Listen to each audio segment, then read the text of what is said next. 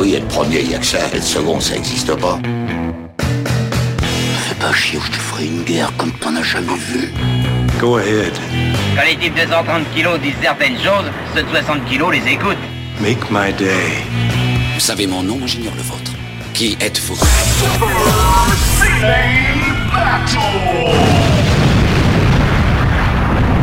Le second, c'est un con. Super Ciné Battle, c'est le podcast où nous établissons le classement ultime du cinéma. Nous prenons vos listes de films que vous nous adressez pour les classer du meilleur au pire afin d'obtenir la liste ultime. Ceci est notre épisode 47 et pour m'accompagner, comme d'habitude, mon vacancier attitré Stéphane Boulet alias Pluggy Baby. Hello papa, comment vas-tu? Euh, bah, bonsoir Daniel, bah, ça va très bien, bonsoir tout le monde. Je ne suis pas encore en vacances, tu es un peu tôt là. Ah merde, eh ben, euh, Bientôt, moment- Au moment de diffusion, c'est-à-dire dans deux jours, t'es pas en vacances? Non, je, au moment de diffusion, je suis pas en vacances non plus. Ah là là, qu'est-ce que ça serait bien si t'étais en vacances et que, oh là là, et que tu sois à moins de 4 heures de, de train de Paris? Ouais, quelque chose comme ça et qu'il y ait une chambre de libre euh, de- dans, dans- dans la maison euh, pour. euh, voilà, ce serait bien finalement tu ce genre de acceptes choses. les gens sans Noël fixe? Et J'accepte euh, évidemment les gens sans Noël fixe. Mais attention, Noël païen, hein, forcément. Ah d'accord. C'est-à-dire qu'on mange du fromage. Voilà. Voilà. Et bon, vous l'avez entendu, c'est Stéphane Boulet, alias GK Plugin Baby sur, sur Twitter. Je suis Daniel Andrieff, Camille Robotics, et donc on est notre épisode 47. S et on s'adresse aux années 80. Et avant qu'on fasse notre rundown, notre, euh, de- on reparle du top qui n'est toujours inchangé de- depuis qu'on a repris les années 80.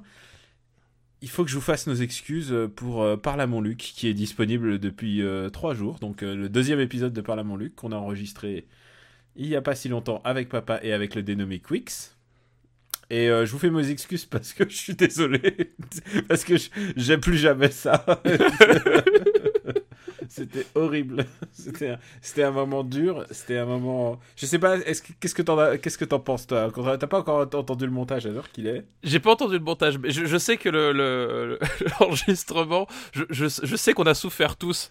Euh, à un moment donné, euh, euh, nerveusement, c'était c'était difficile. Je m'en veux parce que c'est c'est c'est mon idée les, les, les trucs. on s'est dit ouais putain on aime parler cinéma, on aime commenter les films, faisons ça. Ah Jesus, celui-là il était vraiment euh, et je, je- je crois que et tu sais quoi est-ce que c'est le pire ou pas Je sais pas. Je, je sais pas. alors, euh, euh, spoiler, à mon sens, c'est pas le pire. Mais, mais c'est peut-être Ouais. le plus long. Et en tant que co-host de Super Ciné Battle, euh, je voudrais adresser toutes mes excuses à Mortal Kombat qu'on a classé dessous en dessous de ce film. Je me demande comment on, y a- on en est arrivé à quelque Ouais, chose je sais comme pas. ça. Je, je sais pas. C'est à un moment donné. Je, je pense que le- on- on- on- au dernier moment, on a dû se dire, allez, euh, euh, euh, voilà, il y a, y, y, Pascal Grégory dedans. on va lui remonter Alors, d'une place. C'est le meilleur film de Pascal Grégory, hands down. Ça, Ah oui, c'est- Voilà, tu c'est sûr. Peux pas, tu peux pas nier quand Tu même pas la, les- Et, d'ailleurs, la je- performance. on, on relance ici euh, le l'appel. Hein, Pascal Grégory euh, est invité officiellement euh, à- dans nos podcasts parce qu'on veut vraiment discuter de, de lui, de, du tournage de Jeanne d'Arc. Voilà, voilà, il y a vraiment, on est, on est tombé amoureux de Pascal Grégory en regardant Jeanne d'Arc et maintenant on veut tout savoir de voilà, son point de vue. Director's Cut, il y y a pas Luc Besson, il y a pas Vincent Cassel, il y a pas, il y a pas Mila Jovovich, mais il y a, il y a Pascal Grégory. Et Pascal Grégory, il a. c'est surtout ça. c'est ça qu'on veut. C'est ça qu'on aime. Alors, Super Ciné Battle, les années 80. Alors, est-ce qu'on vous fait le top? Si, allez, on vous le fait très vite. Bah oui. Robocop, Die Hard, Akira, Blade Runner, Ra- Raiders of the Vas-y, fais-le toi et rapide. Donc Robocop, Die Hard, Akira, Blade Runner, Les Aventuriers de l'Arche perdue, Abyss, The Thing, Full Metal Jacket, Back to the Future et Mon voisin Totoro. Et tu sais quoi, on va aller jusqu'à 17 puisqu'il y a une nouvelle entrée. Oui, c'est la, la dernière, la plus haute entrée de- depuis qu'on a depuis la reprise, c'est la 17e place. Florio, Fly, E.T., Elephant Man, Predator, Polystory et juste au-dessous, Voilà, Jack Burton dans les griffes du mandarin. qui est diffusé, euh, je crois, demain. Bah, de- donc c'est trop tard, mais il vous reste encore deux jours pour en profiter du PIF, Oui, du, du, pif. festi- du festival euh, du film fantastique à Paris et qui est vraiment une, programmation géniale. Ouais, la programmation est vraiment d'enfer. Enfin, on, a d'ailleurs fait un peu le la pub pour le festival sur euh, sur Twitter avec nos comptes et le compte officiel, mais Vraiment, enfin, c'est éclectique. Il y, a, il y a à la fois des nouveautés, à la fois des, des anciens trucs. Des classiques, ouais. euh, Vraiment, c'est vraiment, et super. plein de trucs super cool. Enfin, euh, c'est l'occasion de voir Shin Godzilla. C'était l'occasion de voir Shin Godzilla euh, au cinéma en France. Euh, Et voilà, alors, donc, euh, alors on passe, il reste encore deux jours, et il, passe encore des films du festival. donc voilà, donc ouais, euh, allez au Mm. pif. Ouais. Allez-y au pif. Euh, on va pas faire la fin parce que la fin c'est les mêmes films, il y en a pas de rentrée, on va se le garder pour la prochaine fois. Et on va tout de suite euh, passer à une liste, une liste un peu in your face. Ah. C'est une liste qui s'appelle De Niro Forever the Best. Tout simplement. Tout, simple- tout simplement. C'est une liste qui nous est envoyée par Fa- Fabien Fabien Liey. Merci Fabien pour ta liste. Et on commence par Raging Bull. Bah voilà, euh, Raging Bull, Martin Scorsese, euh, donc qui euh, qui est un biopic du boxeur Jack LaMotta, film qui a la particularité d'être tourné euh, en noir et blanc. euh, qui a d'ailleurs, je crois, gagné l'Oscar de la meilleure photographie, si je me trompe pas. Ou alors il était, il était, il était au moins, euh, euh, au moins dans la, section officielle pour l'Oscar de la meilleure photographie.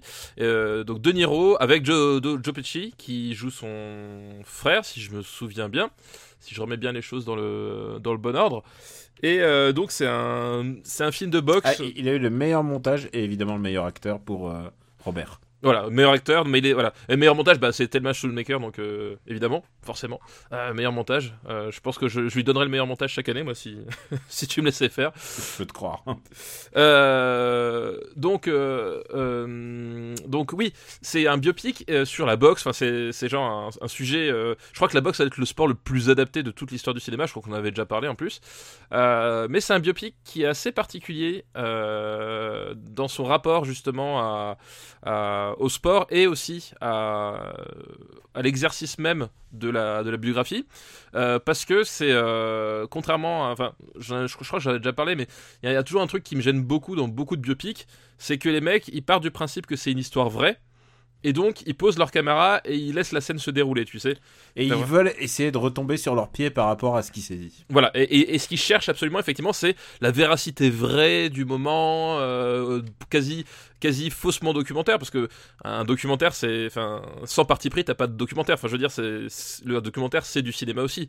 Donc c'est, enfin, c'est une espèce de, de croyance euh, qui, qui est très étrange et partagée par euh, beaucoup de monde et que tu retrouves dans beaucoup de biopics. Cette espèce de, de paralysie face à, l'enjeu. Une histoire vraie, Voilà. tout ça, voilà. Paralysé face on à Quand on t'assomme avec ces infos, quoi. Voilà, paralysé par, à l'enjeu, au poids de l'histoire, machin. Et là, Scorsese, il fait pas du tout ça. Il fait vraiment un. et Ça pourrait être presque un film de fiction, euh, parce que il est vraiment dans une espèce de. de, de, euh, de- de- il plonge en fait euh, au cœur de la hargne. C'est pour ça que d'ailleurs, il a, il a choisi de l'appeler Raging Bull, parce que enfin, c'était un des surnoms de Jack LaMotta. Mais lui, ce qui l'intéressait, c'était vraiment. euh, rentrer dans la dans cette espèce de de, de, violence euh, absolue qui, qui était non seulement sur mais surtout qui était constitutive de la vie de Jack LaMotta. C'est-à-dire que c'était c'était un type euh, inculte et brutal en fait. Et, c'était ça que Scorsese voulait montrer. Et vraiment il, met sa caméra le, montage la photographie au service de cette idée. Et les matchs de boxe de Raging Bull c'est des moments de, de pur Ah, cinéma ouais, hallucinant. Incroyable. Alors, tu dis que c'est une brute et tout, c'est quand même, c'est quand même basé sur son autobiographie. Oui, bien enfin, sûr, Il oui, l'a oui. écrit, quoi. Oui, bien sûr. Mais c'est, enfin, c'est-à-dire que on- vraiment lui, ce qui l'intéressait, c'était ce, ce côté, euh, euh, voilà, ce, ce côté monstre de violence euh, au, au quotidien. Et voilà, et les, les combats de boxe de Raging Bull. Enfin, c'est vraiment des moments extraordinaires et, et, et surtout, enfin, ce qui, ce qui est génial, c'est que on est vraiment dans, dans- à chaque fois dans une optique de, de, de montage, de mise en scène où tu, tu, tu, tu vas à un moment donné basculer du point de vue des personnages. Il y a cette espèce de, il y a ce plan euh, incroyable quand il, euh, euh, incroyable le, le, le, le transtrave. Euh, c'est, je crois, lors de son, de son tout dernier match. Hmm. Ah ouais, ouais. lors du tout dernier match où en fait ça, ça donne une espèce d'atmosphère quasi fanta- fantastique finalement à cette rencontre et dans l'absolu enfin pour les passionnés de sport et de boxe c'était une rencontre mythique c'était c'était contre qui déjà? C'était euh, je me rappelle plus le dernier match c'était euh, c'était le, le, Bloody Valentine, enfin pas le Bloody Valentine, mais c'était le jour de la Saint-Valentin. Donc voilà, c'était contre, euh, contre Sugar et Robinson. Donc il y, a- ce fameux plan à un moment donné, donc la, la, caméra qui, qui, fait un travelling avant sur Sugar et Robinson et qui en même temps dézoome pour en fait bah, dévoiler le décor. et vraiment là, on rentre dans, dans la non pas dans ce que voyait Jack LaMotta, mais dans ce qu'il ressentait. Ce côté, euh, euh, ce côté, euh, je suis face à un monstre aussi, et je ne vais rien pouvoir faire. Et vraiment, voilà, et tout, le, tous les matchs, tout le, tout le montage est centré autour de cette idée que c'est, on vit vraiment le, le, le, le, le- film et, et les combats à travers l'esprit de ceux qui, qui subissent ou qui dominent lors du, lors des échanges, quoi. Et puis, et puis, il n'y a pas que le montage et la réa qui est parfaite. La musique est géniale. Il y a vraiment, euh, c'est vraiment genre, c'est Scorsese à son meilleur quoi. Bah, c'est, c'est, bah, c'est, c'est, euh, on commence en fait la, la, la grande décennie de Scorsese. euh, Vraiment, enfin là, là, il a trouvé son, son rythme de, son rythme de croisière et il est, euh, il est en phase parfaite avec son, son cinéma et avec les, il se donne les moyens de le, et de le faire. sujet et en plus son rapport avec De Niro. Voilà, et De Niro, enfin, De Niro, euh, voilà, qui est, qui, bah, c'est le, le, le- le fameux You fuck my wife. You fuck my wife. Voilà, c'est, c'est, je pense ah, que tu veux si- dire ah c'est pas c'est pas José c'est pas euh, De Niro qui l'a volé à José Garcia. Ouais, non, c'est pas. je- voilà, c'est- mais voilà, non, mais c'est, c'est, c'est un- c'est- ça fait partie des moments qui. Je pense que si on devait écrire un jour un- les, les, les 50 plus grandes répliques de l'histoire du cinéma, si- s'il n'y a pas celle-là, au minimum, en plus, De Niro, on lui en dit beaucoup, euh, c'est qu'il y a un problème. Enfin voilà, c'est vraiment même rentré dans, le, dans, le, dans l'imaginaire collectif, même si les gens savent pas forcément de quel film ça vient. Mais genre, tu, tu dis fuck my wife, tout le monde va, va se mettre la tête de travers avec une petite moue comme ça, tu sais. Mm. C'est, c'est devenu automatique, quoi. Enfin, c'est. Et De Niro, voilà, bah. Incroyable. Un des plus grands films du de boxe et même et même un des plus grands classiques du, des années 80. Et Voilà, c'est fou parce que ça tombe vraiment dans les années 80. C'est vraiment ça annonce le ça annonce le déferlement de, de cette, de cette décennie quoi. Ouais, tout à fait. Et c'est, curieux parce que euh, le tour de force, c'est que, en fait, si tu regardes bien, euh, c'est un film, moi j'ai, j'ai eu, j'ai mis un certain temps avant de, de réellement apprécier parce que Jack LaMotta, c'est un personnage imbuvable en fait. Vraiment. Il est il est dégueulasse, il est jaloux maladif. Il ouais, oui, c'est. Ouais, enfin, le fuck my wife, c'est vraiment, ça vient de ça. Hein, Oui, oui, il exactement, est- ouais.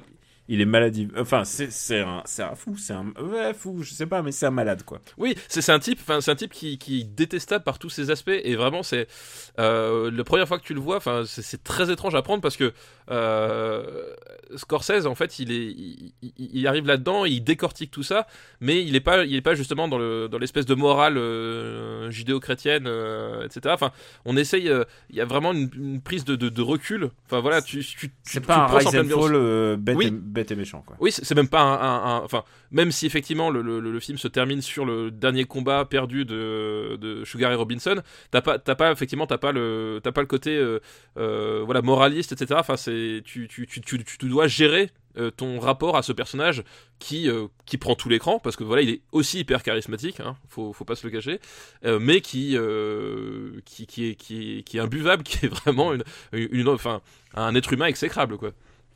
Où est-ce qu'on le met? Où est-ce qu'on va le mettre? Où est-ce qu'on va mettre Raging Bull? Ce film coécrit par Paul Schrader et Martin, euh, euh, Martin, si je me souviens, mais euh, où Scorsese et De Niro pourraient partager le, le crédit tellement ils Ouais, ont- ouais. Bah, de toute façon, ouais. Puis après même, je veux dire, Paul Schrader, euh, en termes d'écriture, Tu veux dire le mec de Taxi Driver, quoi. voilà, en, en termes d'écriture, enfin c'est c'est un type, euh, surtout ces années-là, parce que euh, après les années 90, euh, c'était un peu un peu plus euh, compliqué, mais Paul Schrader de ces années-là, Non mais quand Voilà, on parle de Paul Schrader, on parle pas, on pense pas à The Canyons, quoi. Le, Oui, le non, mais- Bret Easton Ellis, on, pense à ça plutôt. on pense exactement à ça, voilà. C'est donc oui, c'était c'était euh, là encore, c'était le, les la, la rencontre de, de tous les bons mecs au bon moment. Hmm. Ah, ça c'est clair, c'est exactement ça. Et au top de le- et au top de leur forme, je veux dire. euh, pff, Jouer, jouer comme De Niro l'a fait ce rôle. euh, Bon, alors tout le monde a parlé de sa transformation physique, mais c'est pas que physique, c'est vraiment. Ah non, non, pas ouais, pas- bien sûr, c'est c'est confondant quoi. Alors où est-ce qu'on va le mettre? En sachant que pour moi c'est un, c'est clairement un top 20. Eh ben écoute, euh, moi, moi je le mettrais, euh, moi je le mettrais sous euh, la mouche, Euh, donc au-dessus d'E.T. au-dessus d'E.T., c'est ça. Ok. Ding ding ding Je Voilà. la cloche du- Voilà, du- de- la, la cloche de la gravure dans le marbre. Putain, il faut que je rajoute un son de cloche en fait à chaque fois que je, je regarde les trucs dans le mar. Alors Ou alors rare, un, mais- un son de pique fait tuc, tuc, tuc, tuc. c'est vrai. Eh bien écoute, ça faisait longtemps qu'on n'a pas eu un film qui est rentré aussitôt au top. Mais en même temps, on a essayé de faire... un- Enfin, tu sais que j'aime bien commencer par une liste un peu thématique. Et, euh, et là, bah, évidemment, il fallait faire un peu de Robert De Niro, quoi, quand même. Bah oui, ouais. Et puis bon, en plus, ouais, comme on a dit, le Robert De Niro de, de ces années-là, bon, euh, on va dire qu'il était euh, plutôt bon, hein. Ah, c'est pas le, c'est pas, c'est pas le, celui le happy, happy grandpa, tout ça. Et voilà. c'est pas le, c'est pas le De Niro qui met un doigt dans le cul de De Zac Efron. Zac Efron, ouais. Voilà, c'est pas celui-là, c'est pas le même.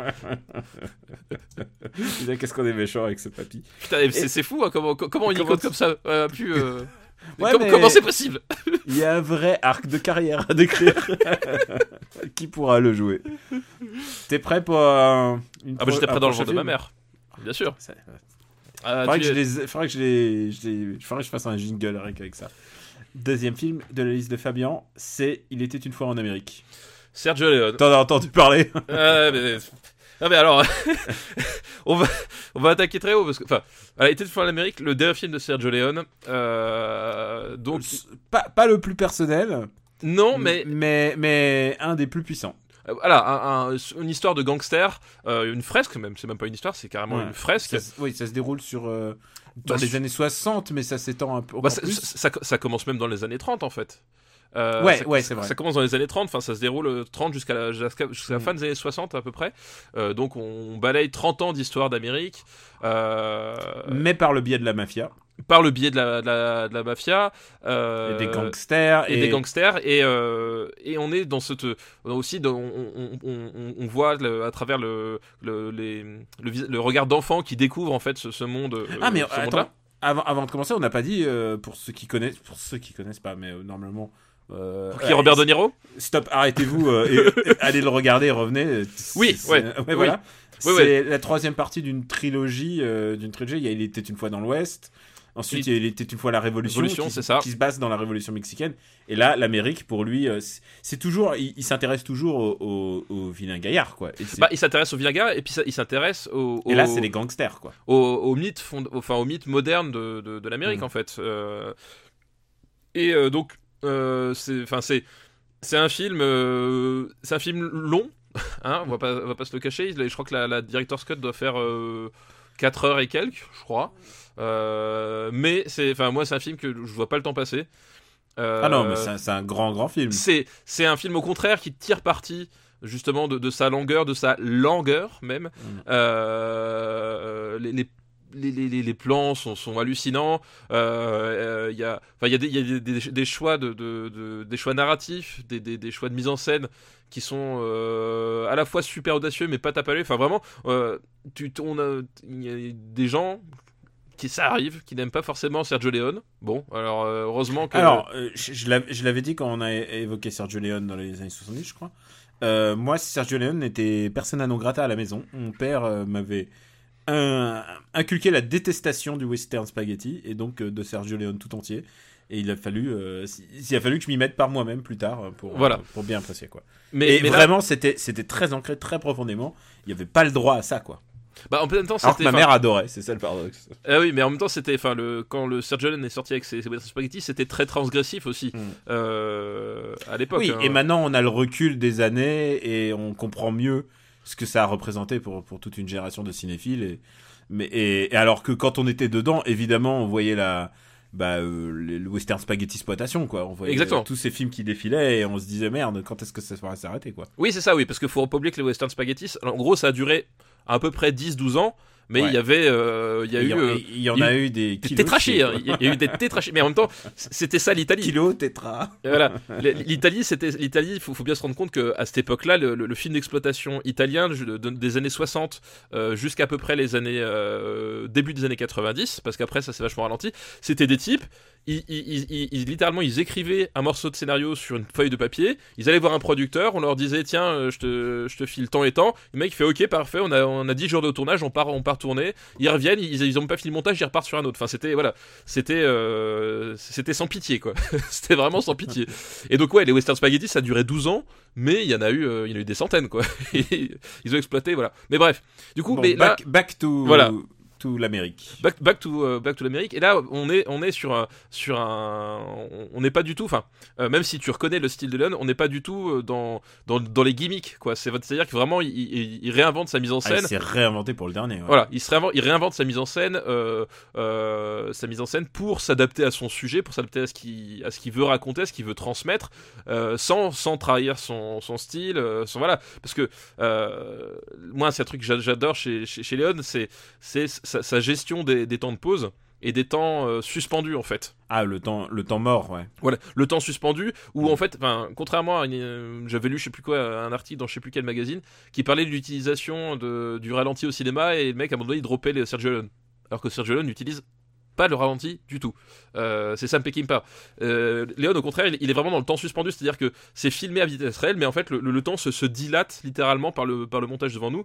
Et là, il y a, il y a cette scène du téléphone qui est, euh, qui est un truc complètement. euh, Bah, qui n'en finit plus, quoi. qui est un truc complètement maboule et, et en fait le, ce simple son de téléphone euh, devient obsédant et, et tu comprends en fait l'importance qu'il a parce que euh, quand tu arrives au bout de la scène quand tu entends les sonneries supplémentaires euh, chaque sonnerie en fait est un espèce de, coup de canif au cœur des personnages quoi. Et et, c'est une idée ce qui est tellement puissante et, au début tu sais pas où ça va et puis en fait ça, ça, prend forme et à la fin tu te rends compte que c'est- absolument génial. Enfin voilà. Il y a tellement d'idées, de, moments forts dans ce film-là, quoi. Et il y a un truc qui est génial, c'est que non seulement euh, De Niro est, est magistral, il joue, euh, il joue Noodle, Noodles, c'est ça Ouais, Noodles, ouais. Et euh, mais il y a aussi euh, Joe Pesci, enfin euh, qui, enfin pour moi c'était un choc quoi, Joe Pesci. euh, Oui, c'est vrai, ouais. Bah- et, et, et, et James Woods si je me souviens. James Woods qui fait, Ouais. qui fait le, bah, qui fait le, le, Euh, le sénateur. voilà, le sénateur, Mm. le, le, le, le- méchant de l'histoire. Et aussi, c'est Ouais. aussi, c'est intéressant justement de le, euh, Oui. de, de, de- de l'avoir placé dans, dans, dans la peau d'un sénateur euh, dans, dans, la, dans la timeline finale du, du film, puisque, enfin, c'est ça aussi, c'est que, euh, C'est le- la loi qui fait le méchant en fait. Voilà, exactement. C'est que le, le méchant est partie constitutive de l'histoire des, des, des États-Unis d'Amérique, quoi. Et euh, mais aussi au casting féminin, il y a Jennifer Connelly. C'est vrai, mais very young Jennifer Connelly. Oui, mais alors à l'époque, j'avais le même âge, donc j'avais le droit. Tu vois Voilà. Euh, attends, Jennifer Connelly elle a le même âge que toi? Non, mais au moment où moi j'ai découvert, euh, Ah, j'avais le même âge oui. que le personnage. Tu vois, c'est. Ok, je, je comprends. Ah, oui, Tu non, vois, tu vois, je, voilà, c'est, c'est... j'avais le droit. c'est, bon. Ah, mais tout film avec Jennifer Connelly est meilleur. Voilà. euh, C'est donc prouvé euh, par la loi. c'est prouvé. Et même dans les dans les seconds rôles, il y a y a William Thorpe Forsythe aussi, qui fait Cockeye. Oh, mais oui, oui, Mais oui. oui. Enfin, ouais, ouais, c'est vrai. Ouais, bah Oh oui. là là, mais, mais c'est vraiment une gueule, c'est vraiment des gueules. Et en fait, les, les mecs qui sont représentés, c'est à la fois la, la mafia, mafia italienne et, euh, et, la, mafia, et la mafia euh, juive Ouais, tout à fait. du Lower East Side, euh, enfin du Brooklyn et de Lower East Side américain. Et il faut, faut le dire, c'est à l'époque, et, et ce jusque dans les années 80, euh, même 90, on peut dire, les États-Unis, enfin New York en tout cas, était, était un coupe-gorge. Et, et ça Ah oui, sûr, représente- et, et, quand on, on, on voit ça, c'est pas exagéré en fait. Les, les mecs se flinguaient à vue et, et jusque dans les années 90, on te disait mais euh, tu, tu, tu es fou, tu pouvais pas marcher à Central Park sans. C'était un coupe-gorge, c'était vraiment. Ouais, bien ça. sûr. C'est un coupe-gorge. Bah, c'est c'est pour ça d'ailleurs que New York est tellement présent dans le cinéma d'exploitation américain des années 80. Parce que justement, ouais, c'était euh, la ville où euh, t'étais sûr de te faire égorger. Enfin, ils avaient un taux de criminalité absolument, euh, absolument délirant, quoi. Ce qui me rappelle un peu Banzai, euh, dont on reparlera peut-être un jour. Euh, Mais pas le même genre. oui, Euh, euh, bah, qui se déroule à New York. hein. oui, c'est vrai, c'est vrai. Putain, grand film là aussi. Dans, un- dans son propre style. Peut-être pas pour cet épisode-là. non. Qui sait. Donc voilà, mais aussi, tu vois, en termes de William Forsythe, une gueule de cinéma. Euh, Putain, voilà, c'est un acteur que, que, que, que moi, que, que moi j'adore et je suis toujours content de le retrouver, surtout quand, il, quand tu le croises de temps en temps dans des, dans des grands films, tu sais. Ouais, c'est clair. Euh, et puis, puis Ennio. Bah oui, Ennio. Voilà. Ennio, euh, là, c'est leur dernière collab. Voilà. Et, et oui, et puis. Enfin, il delivers quoi sur sur 4 heures de Ouais, film. bien sûr. Tu, là. Tu, tu peux en écouter, tu peux, ça s'écoute à la petite cuillère, quoi. C'est adorable. Exactement. Bah, là, Justement, le, génial. le, le thème de, de Cockeye euh, joué par euh, William Forsythe, euh, ça, ça- la petite mélodie là, euh, tu, tu, tu, tu, euh, c'est voilà, enfin des, des- frissons. Moi, au, moment où je l'ai, où je l'ai évoqué, voilà, j'avais les, les poils des bras qui se dressaient quoi, parce qu'on n'est plus sur la tête. Donc euh, c'est peut-être, et ça, ça va être soumis à, à discussion, mais pour moi, c'est mon film préféré sur la prohibition. Euh, je pense aussi, à mon sens, que c'est euh, le plus grand film euh, sur la prohibition qu'on ait fait. ouais. Je pense aussi. Alors, où est-ce qu'on va mettre ce plus grand film? Et. Je pense qu'il va aller plus haut que Top Gun déjà. ok, plus, plus haut que Fievel, si tu veux. Euh, qui est aussi un autre film qui dépeint l'Amérique, hein, tu me diras. Oui, oui, exactement, oui, et qui, et qui, et qui dépeint en plus le, le, le, le, sort des juifs euh, en Amérique. Exactement. Donc euh, il y a quand Sauf même que là, c'est les migrants. Là, en l'occurrence, c'est vrai, c'est les migrants, des, ouais. des gens, des gens qui étaient déjà, déjà installés implanté, voilà. Peut-être d'une une génération d'avant. Quoique, en fait, c'est la même génération de gens qui dépeint, en fait. Je suis en train de me dire. Euh, Fievel, ouais, peut-être. euh, bah, ah non, Fievel, il quittait quand même, le- il quittait quand même l'Europe nazie quand même. Ouais, ouais, c'est pas tout à fait le même. euh, Mhm. Mais bon. Où est-ce qu'on va le mettre tout ça n'est que métaphore. Euh, Moi, je te mettrais ça. euh, Moi, je te mettrais ça. Moi, je te mettrais ça au-dessus de Abyss. Alors, j'allais te dire que Abyss, c'est mon top floor. Je, je vais pas au-dessus d'Abyss pour ça. Bon, bah alors juste en dessous d'Abyss. Tu veux dire que tu le mets au-dessus de The Thing? Ah, je vais le mettre au-dessus de The Thing pour la, pour la forme, tu vois. Non, mais pour la forme ou pour le plaisir? The Thing, pour moi, est un film. euh, Moi, tu me demanderais, The Thing, il serait au-dessus de tout, tu vois. Donc, Je euh, préfère, je préfère The Thing. Mais Allez, perso- alors- personne va m'envoyer de cailloux parce que je préfère The Thing. non, non, non, non, je- surtout pas moi. Mais- Once Upon a Time in America. Non, mais je, je pensais, je pensais que t'allais vouloir le mettre au-dessus de The Thing. Mais alors, du coup, je te... Non, alors très bien, parfait. Il était une fois en Amérique. Amérique. De Sergio Leone. Et donc huitième euh, du valeureux top 10 des, des années 80. Et c'est très dur, c'est très dur d'y rentrer. La place est rentrer, chère. ouais, ouais. Mon voisin Totoro vient juste de sortir, quoi. Et oui, c'est ça, c'est fou. C'est- incroyable. C'est incroyable. Mais euh, c'est une entrée fracassante dans, dans le top 10, là. Voilà. Ah oui, oui, euh, je pense qu'à à partir du moment où tu rentres dans les, dans les années 80, là, c'est c'est bon. Et alors, qu'est-ce que d'après toi, on a fait ces trois films, on a fait ces deux films, qu'est-ce quel est le troisième? Quel est le troisième euh... tu, le sais, tu le sais et t'en as envie. Brésil? Euh, non. Euh, Est-ce qu'on n'a pas Brésil déjà? Ah si, on a peut-être déjà parlé de Brésil. Brésil, je crois qu'on a, on a Brésil. non. Alors, alors Non, si on pouvait, moi si on pouvait parler valse des pantins, ça m'arrangerait. Mais bon, c'est moi. Non, non, je t'ai dit que c'est une liste qui tape fort et c'est un film qui nous a été très, très, très demandé. Euh... Très, Attends, je- très, très demandé. Là, je vais. les incorruptibles du coup. Bah, évidemment. Voilà, les The. Untouchables. De musique d'Ennio Morricone à nouveau. Ennio Morricone. Tadadam. Toujours dans les bons coups. Un film génial. De euh, Brian De Palma. Ouais, Euh, Extra, extra, extra. Donc, euh, bah, les incorruptibles, euh, adaptation de la de, de, de la série télé, puisque mine de rien, euh, mine de rien, à la base c'était Enfin, une série une série télé adaptée de la vie de Elliot Ness. Oui, la, le- mais en fait, globalement, la- l'idée à la base, c'était quand même. De... Et ils ont écrit leur mémoire euh, basée, et ensuite c'est devenu la série télé, et ensuite le film. Voilà, exactement. Euh, donc Elliot Ness, euh, agent de, agent de, de- alors je sais plus, il est agent fédéral, je crois, hein, il Ouais. me semble. Agent fédéral qui, euh, qui décide. euh, au moment où il arrive en poste à Chicago, et ben de ni plus ni moins que de partir euh, au basque d'Al Capone.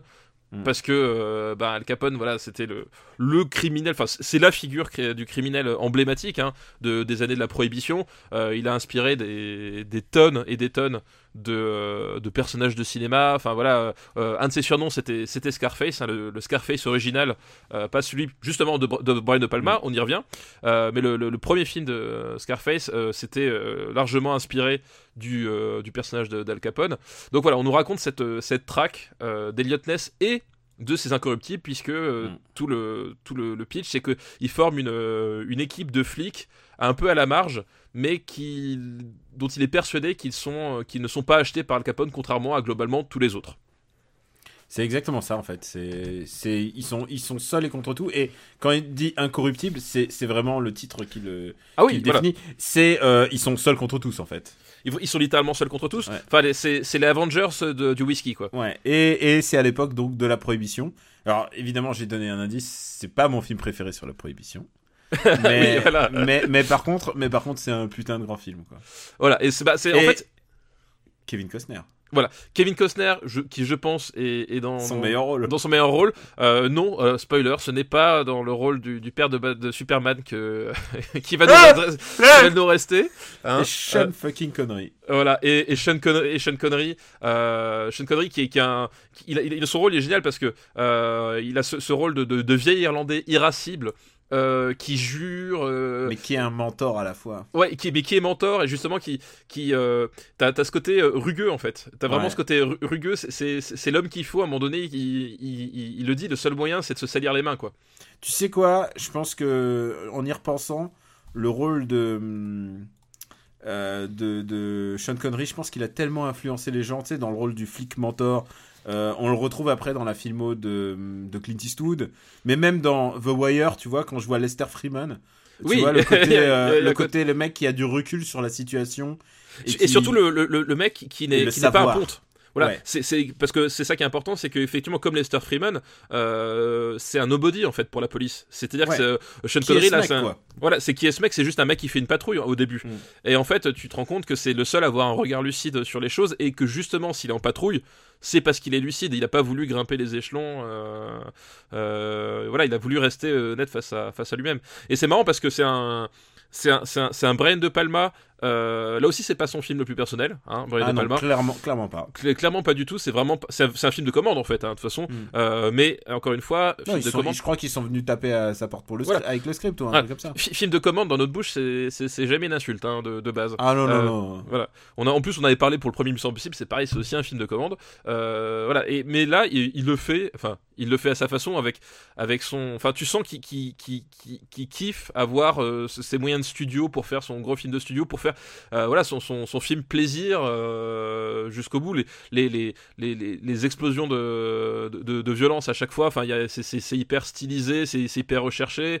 Tu retrouves cette éthique, euh, voilà, enfin, tu la, caméra subjective, les- le jeu de faux semblants, enfin voilà, tu, tu retrouves quand même sa patte, mais effectivement, c'est pas une thématique qui est extrêmement personnelle. Et tout le monde se souvient, évidemment, euh, bah, de la, du gunfight euh, dans la gare au, au, au ralenti. Euh, et là encore, c'est du pur, pur, pur Brian De Palma. C'est pur de Palma. Ouais. Il y a que que- Palma qui faisait un truc comme ça à l'époque. Voilà, c'est que De Palma qui fait un truc comme ça, et surtout, euh, voilà, enfin le, le- le cinéma de De, de, Palma euh, n'existerait pas sans le, le cinéma qui était fait avant lui. Et là, bon, on est dans la citation directe du cuirassé Potemkin. Euh, puisque tu retrouves les marins, tu, demandes ce qu'ils font là, mais en fait quand tu le remets dans le contexte euh, de l'hommage à Potemkin, c'est logique. Tu retrouves le berceau, euh, l'utilisation du ralenti, les grandes marches, voilà. Enfin, vraiment, on est on est dans la citation, mais pourtant on n'est pas dans la on n'est pas dans le plagiat. Enfin, il arrive vraiment à trouver pile le, le, le twist de mise en scène euh, qu'il faut au niveau de la rythmique du, montage euh, notamment et de- des échelles de plan euh, pour qu'il s'approprie vraiment et euh, bah, restitue son plaisir de cinéphile tout en créant une scène mythique en parallèle quoi. Et, puis, ouais, quel. Mais- Quel film, quoi. Bah, D'ailleurs, cette scène, il y, a- une anecdote qui, qui est vachement intéressante, c'est que euh, elle a été improvisée en fait, la scène de, Ah la, de la gare. En fait, au départ, dans le, dans le script initial, il y avait une, euh, puisque pour replacer un tout petit peu le- les choses dans le, dans le contexte du scénario, en fait, cette scène-là, c'est qu'ils vont, euh, ils vont interpeller le, le, j'allais dire le bookie en anglais, alors comment est-ce qu'on dit en français, Euh, le, le comptable. Ah le, le, le comptable d'Al Capone parce qu'il a les, livres- les livres de compte euh, les livres de compte qui, lui paie- qui, qui, qui lui permettraient en fait de, de faire tomber Al Capone parce que rappelons-le Al Capone est, est tombé pour fraude tombé pour une, pour une connerie, quoi. Voilà. C'est Ouais, tombé- tombé pour l'ironie du truc. Voilà. Voilà, c'est c'est- c'est- c'est comme si euh, il est tombé comme comme devrait tomber euh, Balkany, tu vois, c'est un peu euh, c'est un peu l'idée quoi. Pour une bêtise. Voilà, Rise and Fall, euh, le, plus, absurde de l'histoire de la criminalité. Et donc ils ont besoin de ce comptable, donc ils, et ils savent que le comptable euh, doit, aller, je crois que c'est, il doit aller à la gare à une à telle heure pour prendre un, te- un te- un tel train. Donc ils, décident de l'intercepter. Et donc à la base dans le script, euh, ils montent dans le train et il y a une poursuite en fait entre le, la locomotive et, la- et une voiture de la voiture des incorruptibles. Donc grande poursuite avec, on imagine des tonnes de travelling, des plans aériens, machin. Et en fait, les ennuis de production allant, euh, quelques, quelques, je sais plus, quelques jours, je crois que ça se joue en, en jours ou alors maximum une semaine avant, De Palma apprend que sa locomotive, il peut se la foutre où il pense quoi. Euh, c'est qu'on lui dit, ok, t'es gentil, mais euh, avec tes costumes, avec tes, euh, avec tes décors, avec tes trucs, voilà, on, va pas pouvoir sortir une, une locomotive 1920 impeccable, donc on peut pas tourner à cette locomotive. Et du coup, De Palma, il, prend son, je crois que c'était son, chef-op, son assistant et deux trois autres membres de l'équipe technique, et ils vont ensemble au, au restaurant pour discuter de, ce qu'ils vont faire en remplacement. Et euh, l'histoire veut euh, ils ont griffonné le, scénario de cette scène-là et une partie du storyboard sur une nappe du restaurant euh, pour, pour aller le tourner quelques jours plus tard. Quoi. Mais c'est ça, c'est le, c'est le cinéma dans, dans l'urgence parfois, ça peut payer. Voilà. Alors en fait pas toujours vraiment ça. Ça, marche pas toujours, ça marche pas toujours comme ça. Hein, mais envoyez ce message à Mathieu Kassovitz. en plus on l'aime bien. Enfin moi j'aime bien. en plus on l'aime bien Mathieu Kassovitz, mais c'est ça. Mais on a eu un exemple par l'exemple que parfois ça ne marche pas. Parfois ça ne marche pas, voilà. Et parfois il y en a d'autres qui passent leur carrière entière sans jamais réussir à, à faire une seule séquence aussi mémorable que ça. Tu vois. Et euh, tu, veux de l'anecdote? J'en ai, une, euh, j'en ai une aussi. Tu sais qu'avant d'avoir euh, De Niro, puisque c'est l'objet de notre liste, c'était Bob Hopkins qui était pressenti pour avoir le rôle. Et, finalement, donc il, est, il, était, il, a, il a refusé. Il a dit non, je veux pas. Et, et Brendan Palma, après avoir fait le film, il lui a envoyé un chèque de 20 000 dollars en lui disant merci Bob. en lui disant merci Bob, mais en étant sport, en disant quand tu veux pour un autre film, il n'y a pas de problème. Quoi. Excellent. Mais tu vois, c'est à, quoi se joue un, un film ça, joue pas grand chose parce que ouais, euh, bah pareil de Niro, tu vois qu'il il, s'abuse beaucoup dans son rôle de, de d'Al Capone. Mais oui, il joue le, le, meilleur méchant, euh, le meilleur méchant de l'humanité, à part euh, bah, le parrain, mais. oui, non mais bah, il y, a vraiment, enfin, il y a un, parallèle même presque. Il y a, bah, y, a, un parallèle évident. Une fois de plus, de Palma, tu peux pas lire son cinéma sans, sans connaître le cinéma. Il y, a effectivement un parallèle évident entre le, jeu de De Niro et celui de Marlon Brando, mais sauf que là, il, la joue façon dégénérée. Et, euh, et moi, c'est peut-être ça. Oui, c'est vraiment la chute de la chute de la chute, là. Et, c'est ça que je kiffe peut-être le plus, c'est que tu vois que c'est un film dans lequel il y a, y a, beaucoup de moyens, enfin il y a, y a, y a les, décors, les costumes, machin. C'est vraiment un, pur film de, studio avec du pognon. Hmm. Et j'aime bien le côté. Ah ouais, j'étais en train de penser. Oui, c'est pas Dick Tracy quoi. Oui, voilà. Et, j'aime bien le, côté, euh, le côté cinéma d'exploitation que De Palma euh, met dedans, parce que voilà, De Palma, lui, il aime les films un peu crades. Enfin, il a, il a prouvé de très longtemps. Mmh. Il aime bien le cinéma d'exploitation, le cinéma d'horreur, et, et à plein de fois, il met ses petites touches un peu, un peu crades, un peu dégénérées dedans, euh, dans cette espèce de, de, machine euh, rutilante. Et euh, c'est ce qui fait tout le charme, quoi. C'est que, c'est qu'à un moment donné, quand un type se fait exploser la, la tête face à une vitrine, t'as la caméra qui est placée de l'autre côté de la vitrine, et t'as le, et t'as la moitié du cerveau qui va vers toi, quoi. Eh, désolé, hein, De Palma is De Palma. Voilà, mais, mais c'est ça qui est génial, c'est que, il y a que lui qui pouvait faire un truc comme ça aussi réussi, tu vois. J'ai regardé les Oscars pour vérifier eh bien, figure-toi qu'il n'a pas eu l'Oscar du meilleur film. Il était même pas nommé. Ah, mais alors, il y avait quoi cette année-là? Alors, cette année, il y avait Broadcast News de James L. Brooks. Ouais. Euh, il y avait Fatal Attractions. Il y avait Hope and Glory et Moonstruck. Euh, Moonstruck avec Cher. Tu te souviens? C'est une, une rom-com. Ah oui, je, ouais, je, oui, oui, oui, exact. Et, Cher a eu d'ailleurs le. C'était, Cher a eu l'Oscar pour elle. Et, euh, c'était quoi? Éclair de lune, c'est ça en français, hein, je crois, le, le titre français. Un truc comme ça, ouais. Et, qui a eu le film bah, C'est le dernier empereur. Ah bah, c'est plus classique, hein, on va dire. Meilleur réalisateur, Berto, Bernardo Bertolucci. Bertolucci. ouais. Euh, de Palma n'était pas nommé. Et Sean Connery a été Oscar du meilleur second rôle. Euh, devant Albert Brooks, devant Morgan Freeman, devant Vincent Gardenia et Denzel Washington, mais Écoute, Denzel, ça sera que. c'est que partie remise. oui, voilà. Euh, côté musique, euh, c'est le dernier empereur qui l'a gagné. Oui, d'accord. Ouais, bon, Alors qu'il y avait, il y avait aussi euh, deux, deux John Williams cette année. Putain, John Williams. Il avait Les Sorcières d'Eastwick et Empire of the Sun cette année-là. Ah ouais, bah ouais, non mais. Ah bah il y a eu quand même une certaine compétition malgré tout, hein. C'était pas. Ah ouais, bah attends, tu vois l'année. C'était pas de la merde, hein. Tu vois l'année, oui, c'est genre, il y a quand même des films qui se détachent, quoi. Pour que les. Euh, pour que Incorruptible soit. J'arrête pas de dire intouchable. Et pour que les, les Incorruptibles soient soit si mal placés quoi enfin mais en même temps en... Dingue, quoi. en même temps je pense que enfin déjà De Palma était pas forcément un grand chéri de l'Académie hmm. des Oscars euh, non. même de la critique, Ouais. même de la critique d'une manière générale. hein. Enfin, je veux dire, on a. Mais gros Euh, succès populaire, par contre. Voilà, on, euh, on- De Palma était pas très très apprécié justement parce qu'il avait ce, ce côté, euh, ce côté sale gosse. On le traitait souvent de presque parfois de pornographe, de, de Immature. immature, vulgaire, tout ce que tu veux. Enfin, euh, vraiment. alors que oui, c'est un de mes cinéastes favoris de Palma. Ouais, aussi. Parce que justement, il, opérait, euh, il opérait, euh, il opérait à un, niveau euh, où, où, euh, voilà, où d'habitude les, mecs euh, se calment, et lui pas du tout. À chaque fois, il remettait une, pi- une- 10, 10 balles dans le bastringue pour faire chier le monde, et j'adorais cette attitude. Et voilà, mais ça, lui- coûtait entre guillemets euh, les Oscars, les reconnaissances euh, comme ça. Donc euh, ouais, quelque part, c'est pas étonnant. Il était, c'était pas un grand pote euh, de l'académie, quoi. Rien à voir avec, euh, avec le film euh, meilleur, euh, meilleur acteur, donc euh, Kevin Costner n'est pas nommé. Mais il y avait Robin Williams pour Good Morning Vietnam. Ouais. Et, et celui qui. Il y avait William Hurt et Jack Alors, Nicholson. Donc 88, c'est quoi, c'est la- c'est 87, 88 87, ouais. 87. Euh, ouais, je crois que c'est les 87, les 60e. Euh, donc euh, en 88. En 4... Ah oui, donc du coup, en Ouais. 80. Donc Et- du coup, ça et- devait être. euh, attends, laisse-moi deviner. Euh, 88, qu'est-ce qu'il y avait euh, Euh, c'est facile. C'est Michael Douglas, non? Bah ouais, Gordon Gecko. Ouais, Gordon Gecko. Bon, en même temps, c'est pareil. Je peux pas dire qu'il l'ait volé. Hein. C'est un méchant quand même assez iconique. Ouais, Enfin, un méchant. Non, il fait son travail. Oui, c'est ça. C'est, c'est... Euh, Bien sur- sûr, on parle de Wall Street. hein. Et, et surtout, enfin, on en reparlera à Wall Street, mais euh, tu te rends compte que quelque part, c'est vachement couillu de faire ça euh, en pleine Oh. année Reagan. Oui, oui, ça c'est clair. Voilà, genre. Ah, mais les- faut le dire aussi, les Oscars sont toujours en réaction et toujours un an après avec ce qui se passe. Donc, euh, celui qui, qui risque de tout rafler, pour moi, euh, cette année, c'est Get Out. Si tout Oui. se passe bien, d'après le scénario, d'après les réactions des Oscars, si tu regardes la narration des Oscars, et- ils vont se faire pardonner, euh, ils, ils- ils vont se faire pardonner beaucoup de choses là. Ouais, et puis de toute façon, comme tous ceux qui, qui ont fait des attouchements, des, des, des, des trucs euh, contre le consentement des femmes ne seront plus présents, de toute manière, il n'y aura pas plus grand monde dans compétition ni dans la salle. Donc, Bah, ça, euh, oui, il y aura Glenn Close, c'est sûr. Voilà, il y aura Glenn Close dans la salle et Meryl Streep. et Meryl Streep, voilà. c'est- De toute façon, oui, je pense que le champ va être assez libre hein, aux Oscars cette année.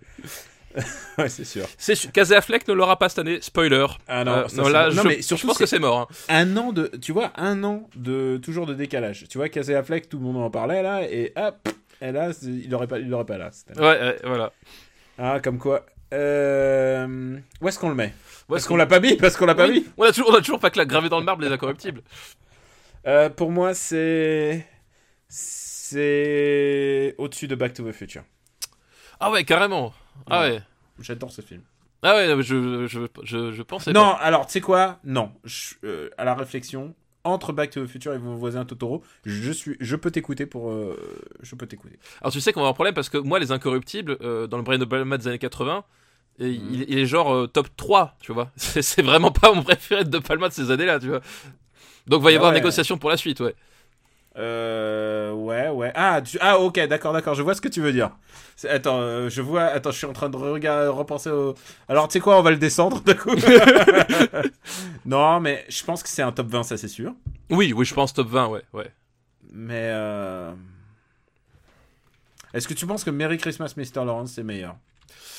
Euh, Moi, Mr. Lawrence, c'est un film qui m'aime beaucoup plus. Oui, bah, The Fly, The Fly, à la rigueur, Voilà. je, pr- je prendrais plus plaisir à revoir The Fly. ouais, moi je trouve que The Fly est un plus grand film que, euh, que Les Incorruptibles. Les Incorruptibles, c'est un film que j'adore en fait. Ouais, Mais- il est génial. Je, mais- je- je suis hypnotisé à chaque fois par ce Mais, il, est, euh, il est trop beau. Il est, Il, beau. il est super beau et euh, il est, enfin, d'un point de vue narratif, il est, c'est, Mm. tu- vraiment, c'est, c'est vraiment pour, pour moi du, c'est parce que c'est un film de divertissement en fait, hein, euh, aussi.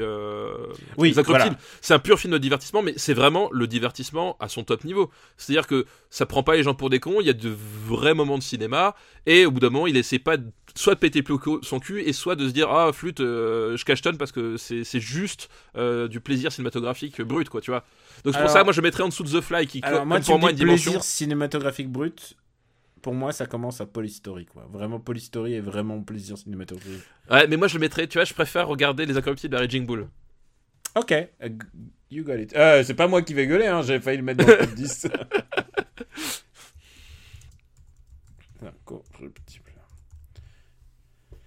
On remercie Fabien pour sa liste. Oui, merci Fabien, excellente liste. Ah mais il a, il tapé vraiment très Alors, très haut là. Je, je suis désolé, j'ai fait que un tiers de mes devoirs. Parce que Ah oui. j'étais à Toulouse et euh, je me suis donné à fond pour la sortie de mon bouquin. T'as vu comment on se consacre au ciné? Je n'ai pas fait de promo pour mon bouquin. Ouais, c'est vrai. Et euh, du coup, euh, est-ce qu'on on ferait pas Dark Crystal J'ai vu Dark Crystal. Bah si, on va, on va faire Dark Crystal, oui. T'avais revu Dark Crystal? Oui, j'ai revu Dark... bah, je l'ai revu avec ma fille, tiens d'ailleurs. Oh là là, alors. Et j'ai aussi, ah, aussi Qu'est-ce qu'elle revu. en a pensé, surtout Ouais. J'ai aussi revu les aventures de Jack Burton dans les griffes du mandarin avec elle. Ah, putain, on regarde les mêmes films en décalage en fait. Exactement. alors, Dark Crystal, euh, alors, ça mérite bien son nom, c'est vraiment dark. C'est oui, en fait, c'est c'est c'est Je vraiment me souvenais que c'était dark, mais alors, waouh, c'est tellement dark. c'est- vraiment dark euh, du enfin quand t'es hum, quand t'es film pour gamin et qu'on te dit tu vas voir un film avec des marionnettes, il y a il y a effectivement il y a vraiment ce côté très euh, très impressionnant quoi. Les, les, les monstres, ils sont. Bah, les les, monstres- monstres, les monstres et puis enfin le- le- la, la scène de la de, de, de la mort de, de l'empereur. euh, Ah, quand les mecs, ils, ensuite, ils prêtent allégeance et tout ça, là Oui, oui, et puis tu sais, enfin, la, la scène où t'as son, son visage qui s'effrite et tu sais, qui est aspiré par le lit. J'ai. euh, Ah oui, oui, putain, oui. C'est, euh, c'est, c'est, tu vois, tu fais wow. c'est, c'est très, très étrange. Puis, puis le, le- la- l'espèce de lobotomie aussi des, euh, des, des petites créatures là quand ils se font enlever. Enfin, c'est- Il y a que des trucs méga glauques, quoi. ouais, c'est super glauque, ouais. C'est vraiment super glauque. C'est vraiment super glauque. Par contre, Alors, euh, ouais, vas-y. Par contre, j'allais dire, euh, c'est c'est un peu comment dire, euh, c'est un peu chiant par moment quand même malgré tout. Alors, il y a beaucoup de trucs qui sont narrés par une voix off. Et en général, quand c'est narré par une voix off, ça m'emmerde un petit peu. Et il y a un autre problème, et ça c'est le problème euh, des marionnettes, c'est que la bouche ne s'ouvre pas. Et du coup, euh, du coup, il y a toujours un moment où je me demande qui c'est qui parle en fait. C'est- un peu con, mais voilà, c'est un petit souci quoi. Ouais, bah, c'est vrai que enfin les, les marionnettes, autant il y a des passages, ça s'y prête super bien. Euh, en fait, ce qui, fait- moi, ce qui, c'est pas tant les marionnettes qui me choquent, c'est le fait que quand ça, on, on est sur des plans larges avec des acteurs qui bougent avec le, le, le costume de la marionnette, le, le décalage est énorme en fait, tu vois. Genre- ah oui, en termes de mouvement, tu vois. Ouais, genre quand il, quand il saute sur le cristal, quand il, quand il court, et puis qu'après tu, tu revois et qui, qui galère à- avec ses bras, là t'as un décalage qui est vraiment énorme et qui, qui fait vraiment super bizarre en fait, euh, quand tu t'en rends compte. quoi. et puis c'est vraiment sur les plans larges et euh, oui, voilà. voilà, ouais, exactement. Et alors, vas-y, vas-y si tu veux. Non, non, mais je disais, ouais. Et du coup, ouais, c'est ouais, je- en fait, c'est un film qui a. Quand je te disais que je me rappelais plus de, de, de, l'histoire la dernière fois, c'est que quand tu regardes, en fait, c'est un film qui a pas grand chose à raconter. Euh, Bah, il a un petit arc narratif quand même, celui Mais- de ces deux héros. Mais euh, voilà, enfin globalement, euh, tu, tu comprends tout très très vite et puis euh, bon, il y a des, ouais, il y a des scènes qui, qui traînent un peu en, un peu en longueur quoi. Euh, C'est clair, il y a des moments, il y a vraiment des moments de De flottement. de, vide. Euh, ouais, où c'est simplement juste la survie dans dans des conditions hostiles, quoi. C'est- Ouais, et encore, et, et là où c'est étrange, c'est que c'est pas c'est pas un truc de moyen, c'est vraiment un truc de rythme. oui, c'est vraiment, que c'est vraiment un truc qu'ils ont voulu mettre au- dès le début, quoi. c'est vraiment un truc de, oui, un, un procédé narratif qu'ils ont voulu faire. Mm. Mais, et- mais c'est très étrange parce que euh, à chaque fois, enfin le, le, il y a plein de moments où le, où le, où le danger finalement il leur tombe dessus d'un seul coup. Et euh, tu, tu passes, il se passe un truc, puis après il se passe plus grand chose. Enfin, t'as, t'as, t'as plus trop de ça, genre à un moment donné, c'est une espèce de marée, t'as, t'as pas vraiment de tension, c'est très étrange en fait la, la façon dont c'est géré. Et euh, ouais, c'est assez, c'est assez bizarre quoi. Et, euh, et, et, et voilà, mais par contre, en termes d'univers, enfin, en termes de, de, voilà, de prolifération Ah, créative, On va dire que c'est baroque. oui, voilà, c'est hyper baroque. Ça, je ça- crois que c'est genre ça part dans tous les sens. Il y a des monstres géants cafards, il y a des monstres. Mais Enfin, il y a- des petites belles boules, boules de poils là. Ça, ça l'a tout- ça, ça l'a fait marrer à chaque fois qu'il y avait le- le- la boule de poil euh, qui hurle. Alors, un internaute a dit, on dirait Nadine Morano. Je trouve ça un tout petit peu, euh, un tout petit peu exagéré. Euh, mais moi, ça la faisait rire à chaque fois, genre cette boule, cette petite boule de poil là. Et, et ça m'a surpris qu'il y ait toute une organisation, une hiérarchie. Il y a vraiment c'est vrai, il y a vraiment un lore qui est ultra travaillé, quoi. Oui, et d'ailleurs, et Il d'ailleurs, y a des, il y a des généraux, il y a des, il y a des mystiques. euh, enfin, tu peux, tu peux faire euh, ton jeu de rôle grandeur nature là-dedans. Voilà, et ouais, et d'ailleurs, bah, euh, c'est ça qui est le plus étrange, c'est que, comme on a dit, il y a des moments un peu vides et un, peu- et un peu chiants, et que paradoxalement, le, le lore est très peu développé en fait. Et euh, On te montre jusqu'un bout et tu ouais. devines le reste. Quoi. tu, tu, C'est- tu devines le reste, et des moments, t'aimerais avoir juste un tout petit peu plus de développement. Genre, il y a un truc que, qui- que, que je trouve génial dans l'idée, mais qui finalement est assez peu exploité, c'est bah, la relation entre les mystiques et les, euh, et les, et les, et les, et les- et les corbeaux géants là. Euh, Où en fait, ben, euh, spoiler alerte, euh, tu- c'est une seule et même entité qui a été séparée euh, suite à suite à la destruction du, du, du cristal, et ce qui fait que quand tu tues un méchant, tu tues également un gentil en fait en même temps. Et je trouve cette idée génial enfin vraiment genre formidable. Surtout qu'en plus au, au début tu tu enfin tu tu, tu, tu, le- tu le comprends pas trop etc et, euh, et ça enfin il y avait vraiment là un nœud dramatique qui, qui, qui méritait à mon sens d'être vraiment exploité. Finalement c'est Et, ouais, voilà, il passe un peu à côté quoi. Ouais.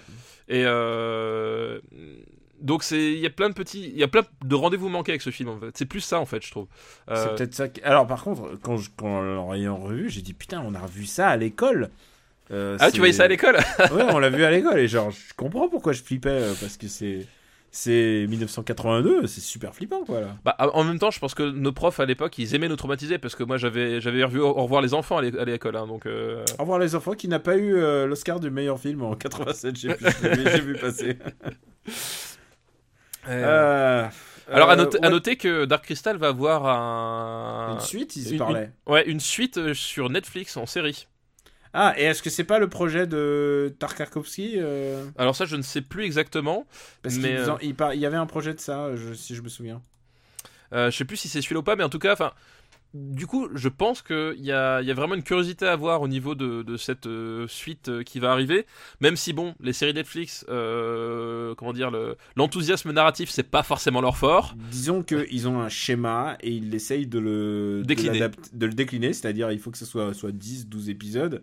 Et même si ça en vaut que 3, et ben on va Voilà. l'allonger. Donc- Et, alors on est méchant, parfois c'est super bien. Et Ah le, seul problème, le seul problème, c'est que c'est en général la première saison qui est vraiment super bien. Ouais, voilà. Donc, T'as vu finalement Mindhunter? Non, j'ai toujours pas eu. bah, j'- j'attends, de terminer, j'attends de terminer euh, Punisher euh, avant de passer à Ma- Mindhunter parce que sinon euh, c'est, euh, difficilement gérable euh, tout, tout en même temps. Mais euh, non, mais ouais. Donc y a, y a- même si voilà, si même si effectivement Netflix d'un point de vue pu- narratif pur, les séries, il, il souvent ils cherchent leur voie. Il y a quand même euh, un truc à creuser. Enfin, si s'ils font ça bien, c'est un univers, je pense, qui, qui pourrait bien s'y prêter. Euh, voilà, à voir quelle forme ça va prendre, euh, à voir s'ils vont pas nous faire ça avec des, des CGI dé- dégueulasses. euh, bon, mais euh, je reste tout euh, l'intérêt, tout l'intérêt de ce truc, c'est quand même que c'est très réel, quoi. C'est Bah- vraiment dégueulasse et tu le sens parce que Bah, c'est physique. Voilà, c'est C'est- que les marionnettes foutent vachement plus les boules que n'importe quel CG pour moi. Voilà, bah, bah, c'est ce qu'on ce qu'on disait. T'as as vraiment ce, ce côté euh, uncanny valley, mais t'es du bon côté de l'uncanny, c'est-à-dire que tu sens, Ah non, ah, tu sens ah. la, tu sens la matière en fait. Tu sais, tu, tu sens que euh, La texture. la ouais. texture, la texture de, de la peau. Enfin, tu sais, à un moment donné, quand À, aucun moment je me dis que c'est vrai, mais par contre ça me, ça me, Voilà. ça me fout, ça me fout les boules. Voilà, exactement. Enfin, tu, tu as un rapport plus réel que euh, un, un truc photoréaliste. Et voilà, la, la- la scène où, où, où ils se font aspirer leur, euh, leur fluide vital. Et que. Ah. Et genre, c'est c'est- Ah oui. tellement bizarre. C'est tellement bizarre parce que, oui, c'est que des marionnettes, mais la façon dont c'est fait, la façon dont le visage se creuse. Ah Euh, oui, oui. En plus, c'est- assez subtil. Enfin, c'est-à-dire que t'as pas un gros plan sur le truc avec des gros bruitages. T'as vraiment un côté très progressif. Et tu, tu- quand tu te rends compte, tu fais mais. Mais c'est crade ce qu'on nous montre en fait. Vraiment, c'est. Voilà, t'as t'as un rapport physique euh, qui, qui, qui fonctionne bien parce que c'est des marionnettes. euh, parce que c'est des marionnettes, ouais. Et je crois qu'en en plus on me l'a montré parce qu'on m'a dit, eh tu vas voir, c'est Jim Henson, c'est le mec de Muppet Show quoi. Et tu vois, j'étais pas prêt.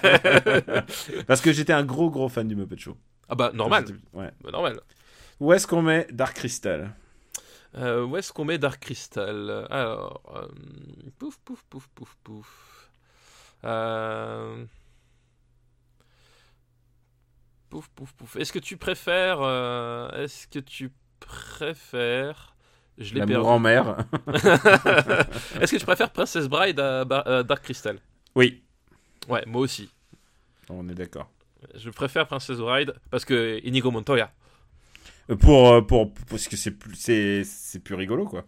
Euh, Ah, par contre, par, par contre, par contre, ça ne va pas sous Batman, ça c'est sûr.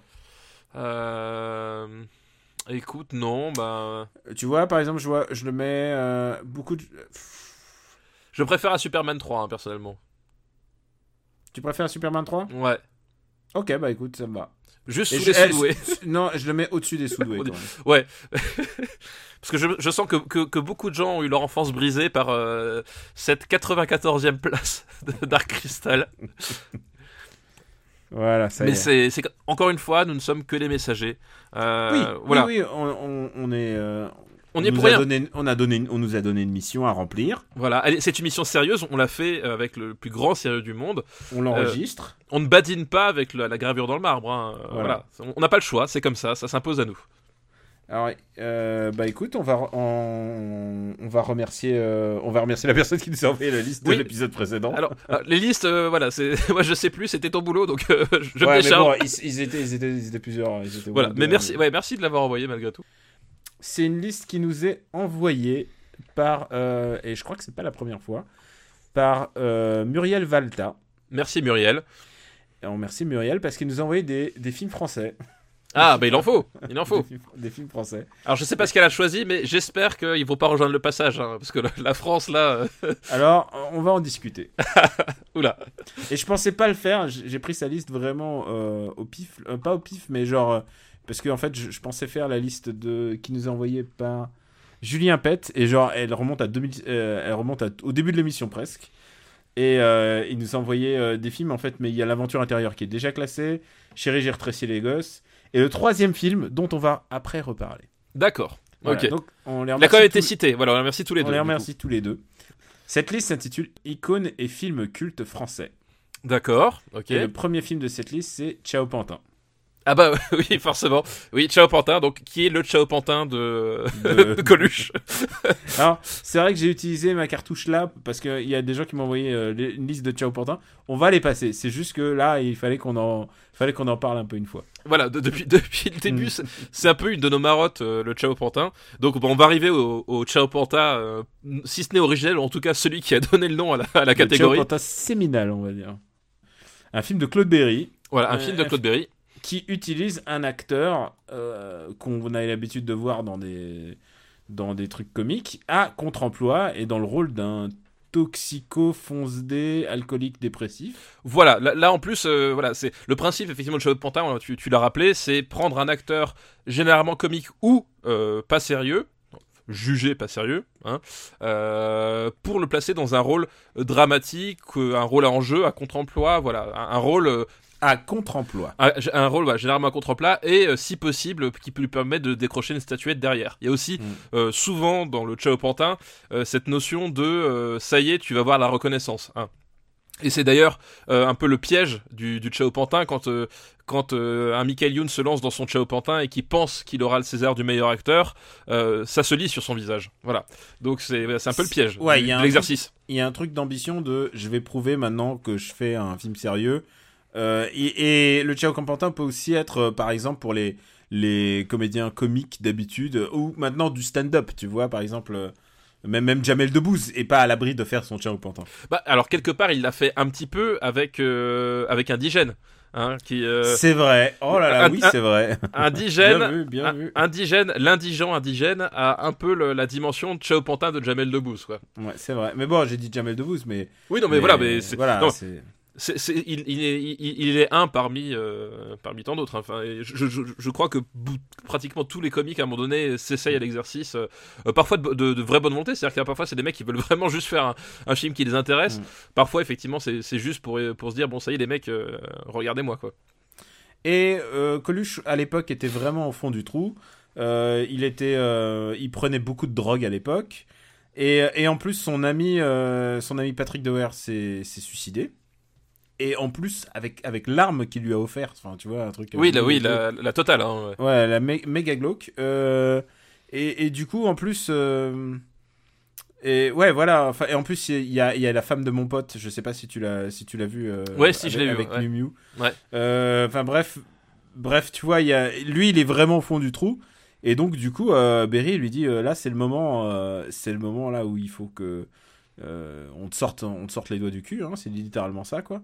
Et il le transforme dans ce, il devient Lambert, qui est un garagiste, si je me souviens bien, ou Ouais, un, pompiste. un pompiste, Il est pompiste. Station, dans une station-service. Et il le joue avec un naturel. euh, voilà, le truc qui fonctionne dans ce Ciao Pantin, c'est qu'il y a un naturel un- un- assez incroyable chez Coluche. quoi. Oui, voilà, et, et c'est ça qui fonctionne parce que euh, justement, euh, le, aussi, le, le, le, le piège du Chao Pantin, c'est toujours en faire trop. Et là, quand tu lis le pitch, effectivement, le personnage de Coluche, il est drogué, euh, il est dépressif, il, il est alcoolique, il est violent. Mm. Euh, il est, il est, euh, il est accro au sexe, mais en fait, euh, c'est, pas non plus le prince charmant. Enfin voilà, du- Non, mais c'est du sexe triste, quoi. voilà, c'est le sexe triste, euh, exactement. Donc vraiment, euh, t'as, toutes les cases du, so- du, du toutes les cases du, du sordide qui sont cochées là, tu vois. Et tu te dis putain, euh, ça va pas fonctionner. Et effectivement, ça fonctionne parce que euh, Coluche est, ben, tu t'as expliqué pourquoi, mais il est euh, pile dedans et que il arrive vraiment à, à donner euh, du, du relief à ce personnage-là. Il fait de l'acteur sans le studio, Voilà. sans, le- sans le savoir. Sans le savoir, là. et vraiment, et, et ça fonctionne parce qu'effectivement c'est naturel, et, euh, et ce qui aurait pu être trop sur le papier fait qu'à l'écran ça fonctionne parce que justement Coluche lui n'en rajoute pas trop, il est voilà, ben, il est déprimé juste comme il faut. C'est horrible de dire ça, hein. mais euh, c'est vraiment ça. C'est-à-dire qu'il il- il est déprimé juste comme il faut.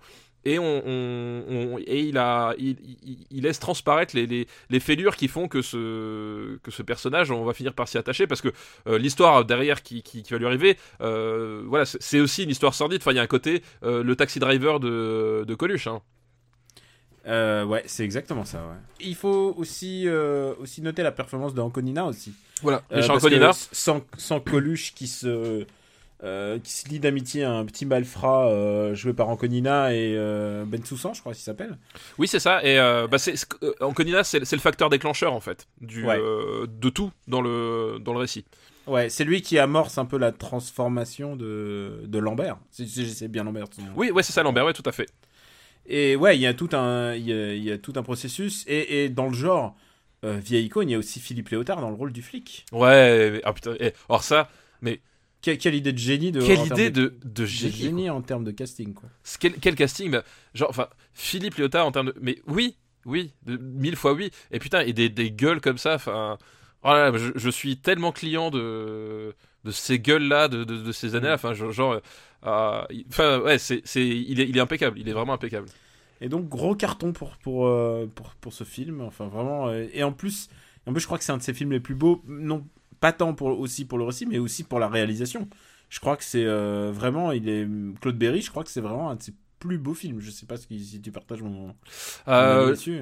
Alors j'ai pas exactement, euh, j'essaie de me rappeler un peu les, les autres films qu'ils peuvent avoir, mais c'est vrai que bah, Claude Berry, Bah, il, ah non, il a fait Germinal. qui il a- est voilà. Très, très, beau aussi. euh, il a fait, il a, il a fait Germinal, mais alors il est presque, presque trop, enfin pas, pas scolaire, je dirais pas ça de Germinal, non, Mm. c'est- vraiment de mauvaise foi, mais mais c'est pas pareil. Là il y a, il y a je trouve dans dans Chao Pantin une euh, un côté euh, un côté âpre. Euh, qui, qui Ouais. est vraiment super bien restitué. Enfin, le, ce, ce Paris euh, dépressif, euh, je, crois, c'est quoi C'est la 18e arrondissement, je crois que c'est ça ou le, ouais, le- c'est l'extrême 18 e voilà le port du Péri enfin vraiment t'as t'as un côté t'as t'as un côté qui Mais un, un bout du 11 e tu peux le reconnaître assez facilement.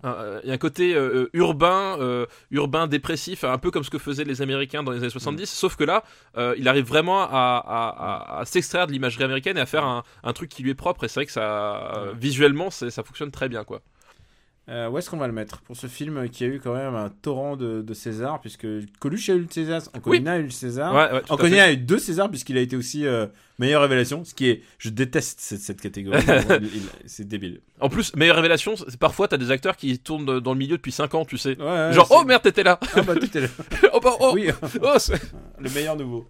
le, le- le meilleur nouveau mec qu'on a remarqué cette année quoi Où est-ce qu'on met Chao Portant Euh, ouais, Le Rise and Fall de Claude Berry. Enfin, le, le Rise and Fall Fall. je dirais. Ouais, le Rise and Fall. Fall. Et en plus, et, et c'est très, enfin, Chao Pantin, c'est euh, c'est dans les derniers films de Coluche, hein, parce que Coluche, il va, il va Ah, mourir. c'est son dernier film, je crois. C'est Il peut-être même euh, son dernier, ouais, peut-être. Il meurt pas juste après euh, parce qu'il, dans mon souvenir, il mourait le, le- que l'année d'après. Alors peut-être qu'il a pas fait d'autres films derrière, hein, je sais Mais tu sais, le temps de, le temps de sortir, je sais pas. Mais en, Coluche, il, il- Coluche est mort en 85 ou 86. Ouais. Euh, Celui-là, il est de 80. celui-là, il doit être 83, 84, je crois, un truc Ouais, comme ça. 84, ouais. Donc, alors, je, je suis pas sûr que ce soit son vrai dernier, mais en tout cas, c'est un de ses derniers. Et euh, ben, un peu comme euh, un peu comme la soupe aux choux quelque part pour De Funès. Euh, tu sais, c'est le moment, euh, c'est le moment où. Ah, alors, non, il a Fou de guerre. 85. Ah, voilà. Mais un peu, un peu comme le, comme la soupe au chou pour De Finesse. Enfin, euh, les mecs, ils sont pas euh, médiums, hein. Mais tu, tu sens, enfin, c'est vraiment le, euh, la coïncidence, enfin, la, la- la- la proximité de la mort de, de l'acteur et ce, ce moment charnière en fait dans, dans ce qu'ils se livrent sur eux-mêmes. Voilà, c'est, ça, ça donne une dimension qui, qui est assez, assez passionnante en fait. Où est-ce qu'on met Ciao Pantin? Où est-ce qu'on met Chao Pantin? Où est-ce qu'on grave Chao Pantin? Euh, Je vois un film assez comparable. Je vois Year of, Drago- of Dragon, tu vois. Ouais. C'est Euh, assez comparable. euh, bah écoute, euh, moi je le mettrais sous les portes du paradis, personnellement. Du coup. To Heaven's Gate? Ouais, sous Heaven's Gate. Allez, deal. C'était pas compliqué. Ciao Pantin. Maintenant, vous savez maintenant qu'est-ce que c'est qu'un Ciao Pantin? Voilà, vous savez ce que c'est qu'un Chao Pantin? Et vous, vous avez les le armes. saviez, hein. Vous avez les armes pour détecter les Chao Pantins. Ouais. On compte sur vous pour alpaguer les projectionnistes à la sortie du cinéma. Mais c'est un Chao Pantin C'est un Ciao Pantin, vous m'avez menti. Vous m'avez menti Et alors, euh... attends une seconde, excuse-moi. Deuxième film de sa liste, c'est un film de Claude Zidi qui s'appelle Les Ripoux. Ah bah oui, les, les ripoux, donc euh, Thierry l'ermite. Et alors, Euh, j'aime beaucoup les ripoux. J'adore les ripoux. en euh, fait. alors figure-toi, figure-toi Daniel, que, Que tu n'es pas tout seul. Bah oui, ah, génial. j'adore les ripoux, euh, c'est l'ermite Noiret. C'est l'ermite Noiret. Voilà, et, Régine, et Régine dans le rôle de la femme de Noiret. de- ouais, exactement, c'est vrai, putain, il y a Régine dedans.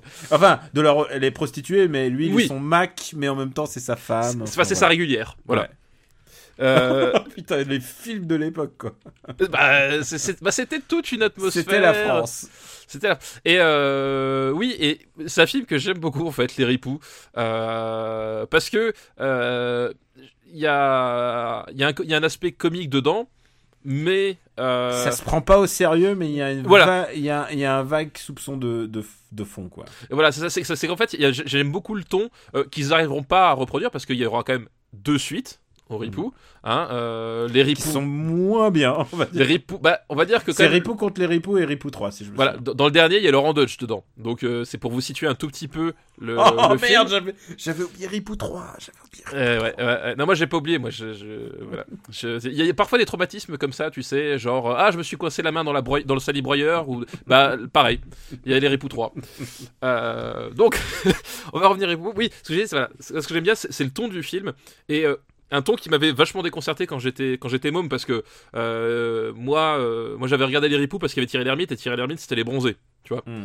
Et et genre là, t'as, des, t'as, t'as, t'as, un aspect effectivement un peu comique, un peu, un peu décalé, mais à côté, t'as, t'as, une- t'as, t'as, t'as, un, une espèce de fond policier qui, qui est suffisamment, on va dire, euh, réaliste ou en tout cas suffisamment noir pour que euh, ça donne un, un ton euh, un ton très étrange quoi un- qui, qui, qui étrangement parce que d'habitude les trucs qui sont à, à mi-chemin ça fonctionne pas très là y a, là je trouve que ça fonctionne de façon assez étrange et que parce que le film est tout le temps dans la dans la rupture en fait c'est à dire que tu, tu as, parfois t'as certaines scènes qui, qui fonctionnent vraiment très bien dramatiquement puis d'un seul coup t'as as un peu de gaudriole mais euh, c'est c'est jamais Un peu d'émotion, mais en même temps, il y a un truc d'équilibre. de- voilà, c'est il y, y a un équilibre et, et les, les trucs se répondent, c'est-à-dire que t'as pas l'impression qu'ils ont monté deux films euh, l'un à côté de l'autre, tu vois. Il y a vraiment, enfin, il y a, tu sens que c'est les mêmes il y a personnages des ruptures de ton par moment. Ouais, mais, c'est cohérent, mais qui- quoi. Mais qui te permettent de creuser un peu le- les personnages. Voilà, exactement. Et, euh, et ce qui fait que ça fait, voilà, il y a des, il a. C'est pas L627. hein. Non, non, c'est pas pas vraiment le même trip. euh, Même si j'aime beaucoup L627, c'est pas voilà, c'est pas le même trip. C'est Euh, pas les flics euh, tournés caméra au point. Mais euh, voilà, il y a un truc très étrange et, euh, et, euh, qui, qui, qui pouvait très bien ne pas fonctionner du tout, mais que je trouve fonctionne assez bien. Et puis moi, ça m'avait vachement impressionné. C'est la scène où Thierry Lhermitte, quand j'étais môme, que la scène où Thierry Lhermitte se, fait, se prend un coup, de, un, un coup de pied ou coup de poing dans, dans les couilles. Et euh, c'était la première fois que je comprenais ce que, ce que ça faisait, tu sais. c'est genre, c'est ce moment-là, j'ai réalisé, j'ai fait. Ah L'apprentissage par la douleur. Et voilà, et, et cette scène-là où, euh, où tu le vois plié en deux, et puis t'as, puis t'as Noiret à côté qui lui débite un truc, euh, et l'autre qui se tord de douleur côté. Cette scène-là m'a marqué à vie. Voilà. C'est marrant parce qu'on a tous une, euh, un truc qu'on se souvient vraiment bien de ce film.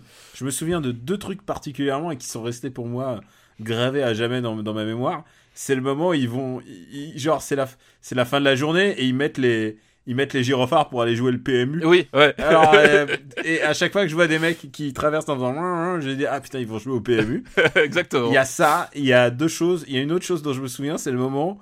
c'est pour moi le découverte du verlan, puisque les ripoux, c'est le verlan, c'est Oui. les pourris. Et, et Thierry Lhermitte, il faut l'expliquer, c'est le good cop qui arrive et qui essaye de. Qui, qui a, Le est- naïf en fait. Voilà, il est by the book, tu vois. il est- exactement, exactement. voilà, et alors que Philippe Noiret, c'est un vieux, on, on, on lui fait pas, et euh, Il a, il a tout vu, il a tout connu, il est blasé, voilà.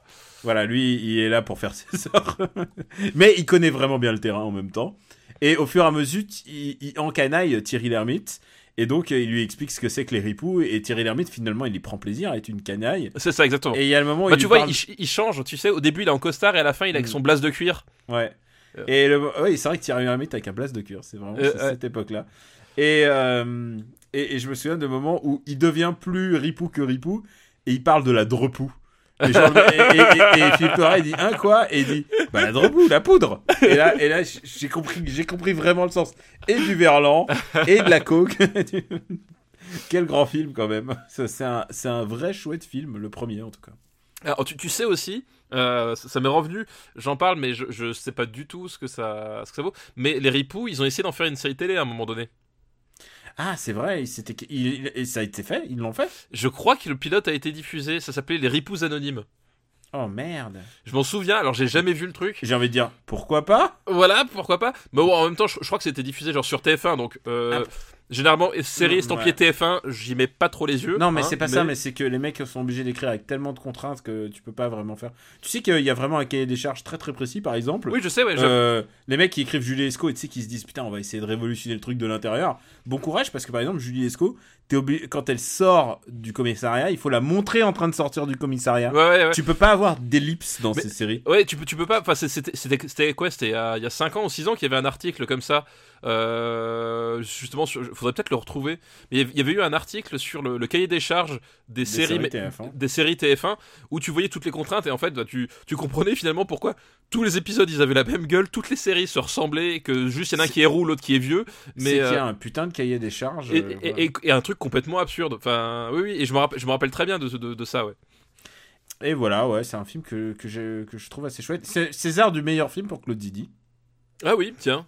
Ouais. Comme quoi, il y avait des comédies, euh, parce que pour moi, c'est une Oui, comédie. mais- oui, bah, non, mais c'est bah, c'est une, comédie dramatique, alors euh, voilà. Mais oui, mais c'est- marrant de. Ah non, mais tu te marres. C'est vraiment Oui. un film où tu te Non, parce que c'est la période Banzai, euh, les sous-doués. Enfin, tu vois, c'est d'un seul coup le mec il a César, ça fait euh, ça fait assez bizarre Non, de se dire ça. C'est quoi. quoi Il a gagné un César devant L'amour à mort de Alain Resnais, Carmen de Francesco Rossi, Les Nuits de la pleine lune de Eric Romer et Un dimanche à la campagne de Tavernier. Alors, j'ai envie de dire, il l'a mérité. voilà. Oh, putain, eh, le niveau du César du meilleur film étranger, prépare-toi. Oh merde. C'est Oh pas, c'est pas Greystock, c'est pas Maria's Lover de Konchalovsky, c'est pas Paris Texas, c'est Amadeus de Milos Forman. Ah, euh, Eh, euh, eh, il y eh, a quand même du niveau. Il y a eh, quand même du putain, la vache, la compétition quoi. niveau. La compétition, ouais. Moi, tu me mets dans une compétition, tu me dis, il y a Amadeus contre Paris Texas, je, je démissionne, je me suicide parce que je refuse de donner un prix. Tu vois C'est dur, mais tu sais que on va y venir. Putain, euh, ne je, je ne veux pas arriver à ce moment-là. on va y venir. Peut-être que peut-être que je vais retarder le podcast jusqu'à tu Ah ouais, Comme on garde des films pour. Ah non, c'est ça. Il y a, y a, voilà, il y a- y a deux, trois films, je, je- je sens que ça va être euh, euh, une Ah, douloureuse d'en parler. César du meilleur acteur pour Notre histoire de Alain Delon. Quelle escroquerie. Et, et- est-ce qu'il avait reçu des- un, un- un César pour le passage, euh, Alain Delon? C'est ça que je veux savoir. ah, c'est vrai que Le- on va, on croire que j'aime pas Alain Delon. mais- Le, le- le César du, du, euh, du meilleur euh, écrivain pleurnichard qui n'a qu'une seule main. Euh, je, je pense qu'il le méritait cette année-là. Est-ce que je le remettrai pas pendant ces vacances? Est-ce que les gens voudraient pas plutôt un Parlement Luc de ça plutôt que Jeanne d'Arc? Et alors, euh, c'est une idée à la con, parce que ça m'a obligé de revoir le passage, mais. Avec toi, avec toi. bah, surtout que le passage il dure 1h20 en fait. Ah ouais, oh là là. Ah non, non, je, je pense que- je pense qu'il y a moyen quand même. Ouais, 1h20, c'est pas 2h. euh, C'est pas 2h30 2h38, de- 30 2h38. Ouais, là, c'est Paris-Orléans, quoi. oui, là, là, On le c'est tient. vrai. On le ou- tient, le Paris-Orléans. Ou, ou alors c'est euh, porte d'Auteuil, euh, porte maillot un, un vendredi soir, Voilà. au choix. Exactement. Et le troisième film, et je voulais vraiment le faire parce que ça. Ah bah attends, attends, mais attends, on n'a toujours pas classé. Si, Ah merde, c'est vrai, si. c'est vrai, on- Non, on n'a pas classé les ripoux. On n'a pas cassé les ripoux Alors, ne gravons pas la charrue avant les bœufs. Alors, ah, je suis partagé parce que pour moi, c'est mieux que Ciao Pantin parce que ça me fait plus rigoler. Mais je le classe au-dessous d'Over the Top quand même. Oui, Même non, si bien sûr, oui. Même si j'ai Oui. des très bons souvenirs de ce film. Alors, laisse, laisse-moi quand même Black Rain au-dessus. Ok, good. Ah ouais, ouais, ouais, c'est bon. Ah putain, attends, attends, attends. On peut pas mettre les ripoux au-dessus de Year of the Dragon quand même. Non, ouais, c'est vrai. Ouais, on va le mettre en dessous. Juste en dessous, juste au-dessus du professionnel. Voilà, Putain, juste Oh au-dessus. là là, là, là, là. Et on est, on est content. Moi, je suis content en tout cas parce que euh, on a eu quand même plein de, de films français ce, ce coup-ci. Enfin, plein. Plein- Oui, on en a eu. On en a eu. Voilà. Et euh, je te Bah, propose. de- pratiquement la moitié. hein. Ouais. Non, mais c'est vrai. Ouais. c'est ta faute de parler de Brian De Palma longtemps. Hein. Mais oui, mais, mais non, attends, le type il débarque, il fait J'ai une liste, il y a Brian De Palma, Robert De Niro. Tu t'attends à quoi?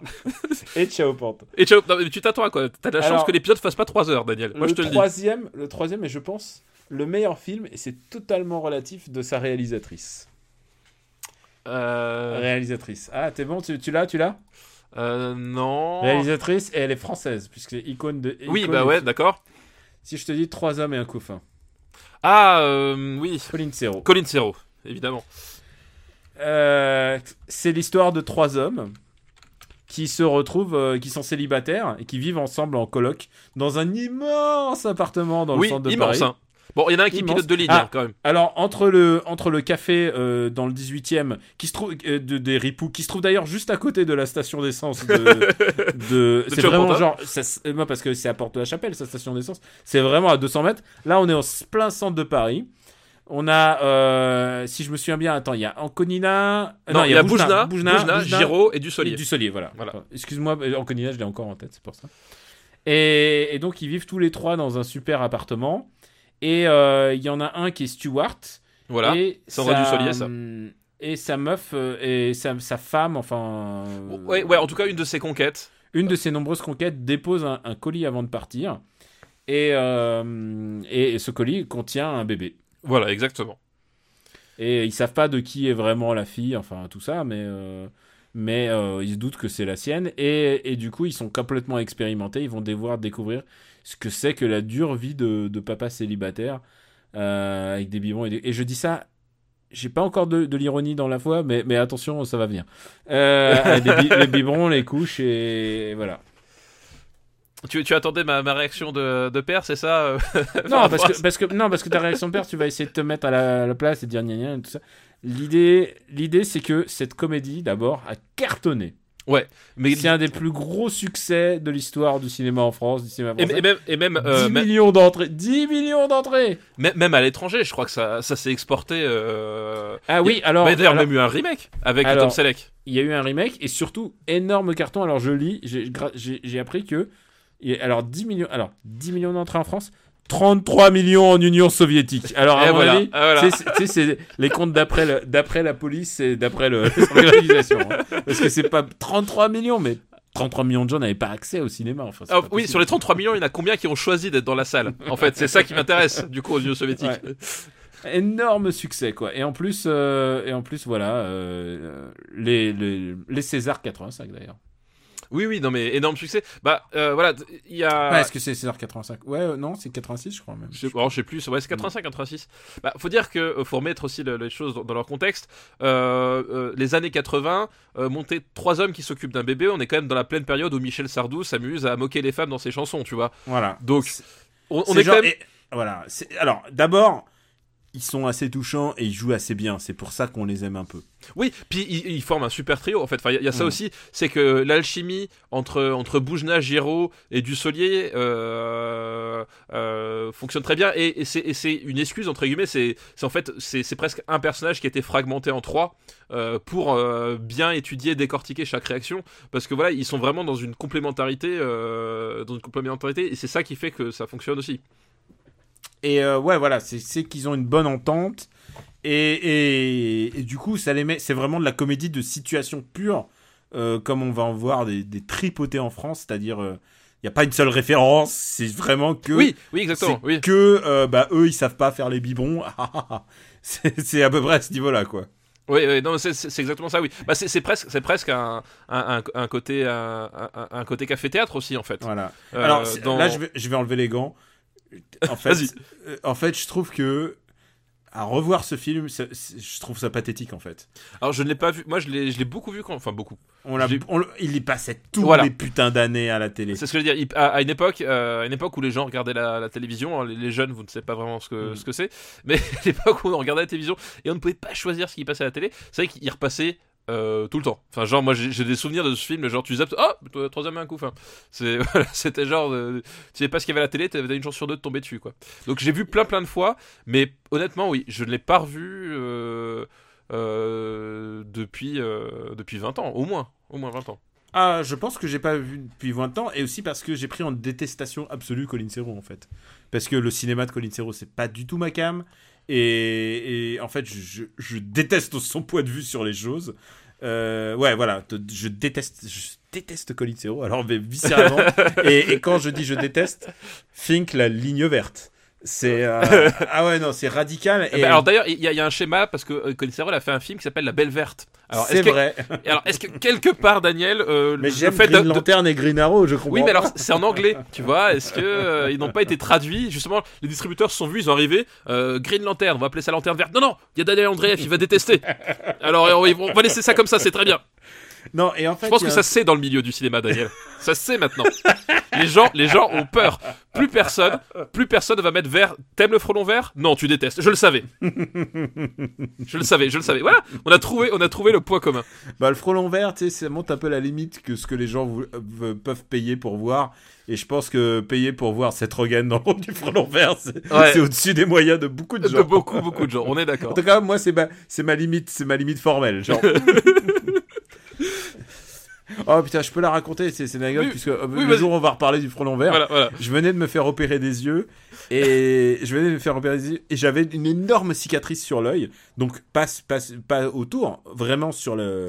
T'as jamais été aussi proche d'Albator de toute ta vie. Voilà. Et, et le truc, c'est que j'avais une énorme trace rouge sur l'œil, entre euh, vraiment euh, proche de la pupille. Et du coup, je suis allé voir ce film, euh, Le Frelon Vert, donc de Gondry, en 3D. Cinéma. Le, En le 3D, mec qui cherche les emmerdes hein, quand même. hein. J'ai mis les lunettes et tout. Alors, en plus, c'est une plus mauvaise 3D, euh, une très mauvaise 3D. Et, et du coup, le mec, il récupérait les lunettes à la sortie. et, et à un moment, le mec, il m'a, il regardé comme ça, il m'a dit, il ça vous a plu? Et là, je me suis, j'enlève les lunettes à ce moment-là, et je dis, ouais, ouais, vraiment bien. Par contre, je me sens vraiment bizarre. J'ai comme mal aux yeux, une migraine. Et le mec a flippé sa race, je suis désolé. Tu sais, c'est presque, c'est presque qu'il appelait par, euh, par Tokiwoki, genre, allô, euh, envoyez-nous euh, le- l'huissier, le notaire pour bien certifier qu'on c'est sans risque, tu vois, c'était à ce niveau-là. Ouais, c'est ça. C'est genre, il y en a un qui saigne des yeux. T'as- Et t'as Ah, mais- t'as failli finir en article sur Slate, du coup. Ouais. C'est littéralement ça. Attention. ah, un article sur ça. Attention, bientôt mon, mon article sur les comédies arrive. Alors, euh, Daniel. J'ai Daniel. vu, Non, attends, j'ai attends. vu 50 comédies cette année, mec. Non, je- euh, stop. 50 comédies. Stop, stop, stop. Je- et je tiens à prendre à, à- à- à- un témoin, un témoin, et presque même en otage les auditeurs. Euh, ton article arrive sur les comédies de fin d'année. Est-ce que je vais encore devoir faire des trucs pour toi? Est-ce que je vais Ah. devoir me plonger dans ces comédies comme parce que l'année dernière, je me suis quand même tapé Les Visiteurs 3 pour extraire euh, la, la séquence de Y a plus de lait pour faire un montage dessus. Avant, Ouais. je me suis tapé la superposition de Lambert Wilson avec la voix de Jean-François Copé. Tu sais quoi? Je viens d'avoir le simple fait que tu l'aies dit. Je viens d'avoir une idée horrible. Horrible Horrible Tu vas devoir te taper trois films pour isoler, pour Ah non, isoler mais- des petits extraits. Mais chaque, chaque année, c'est pire. Chaque année, c'est pire. Chaque année, c'est Sinon, sinon, j'assois tes enfants devant la télé et je les oblige à regarder. euh, Épouse-moi mon pote. Mais, mais pourquoi, pourquoi, pourquoi je, pourquoi je, pourquoi je suis ami avec toi? Dis-moi, c'est quoi la raison? Je sais pas. Pourquoi? Je sais pas. On n'a jamais aussi peu parlé des films. Mais pourquoi, pourquoi, je- pourquoi déjà tu proposes ça et pourquoi je vais dire oui? Parce que je vais finir par dire oui parce que je dis oui à chaque fois et pourquoi non, je reste ami avec toi? c'est- pour, c'est pour l'amour de l'art. Oui, c'est ça, c'est pour l'amour de l'art. Non mais C'est pour l'amour de l'art. au bout d'un moment et je vais dépenser une fortune en psychiatre moi quand je vais arriver à 50 balais. Putain, Je comprends pas pourquoi. Christian Clavier, Christian Clavier. que- quand j'entends sa voix, je, je bave. Euh, Je peux pas me retenir. Ah, Il y a plus de lait, il y a plus de lait. Alors Il y a plus de lait. Il y a plus de lait, c'était le montage de l'année dernière de Oui. papa. C'est on avait isolé, il avait isolé tous les passages où il dit il y a plus de lait dans les visiteurs 3. Oui, Et, et, euh, et- et je, me, je me souviens, tu m'as dit, tu as carte blanche. Tu as carte blanche, t'as dit c'est il y a entre entre 1h23 et 1h33, il y en il, il fait que ça. Voilà. Ah là là. Et je pense que quand tu regardes, quand tu regardes le montage que j'ai fait, tu comprends en fait mon état de, de, de déliquescence intellectuelle au fur et à mesure. Mais tu sais, que- tu sais que pendant, pendant un mois entier, je, je faisais je- J'essayais de faire la techno que t'as fait. Ah là là. putain. Est-ce qu'on retournerait pas euh, en, en coller une à trois hommes et un couffin oh merde, je oui, je disais que je détestais Colin Serrault. Je les avais oubliés. Tu vois tout ce que, à quoi Colin Serrault fait ressortir de ce qu'il y a de plus mauvais en moi? En fait, pourquoi euh, je te disais idéo. Alors, euh, c'est de la comédie de situation, là, là, là, c'est drôle, il, n'y arrive pas et tout ça. Euh, mais par contre, euh, les films moins moins, les hommes s'en chargent. Ça euh, aujourd'hui, j'ai du mal à le revoir, tu vois. Euh, Kramer contre Kramer et j'ai du mal avec ces films où, alors parce que c'est toujours l'inverse en général, c'est toujours le mec qui se casse et qui laisse la femme seule. Et là, du coup, ça fait la comédie parce que c'est trois trois nigauds quoi. Et, et, et quand je te dis que c'est le meilleur film pour moi de de, de Colin Serrault, c'est que après ça va empirer.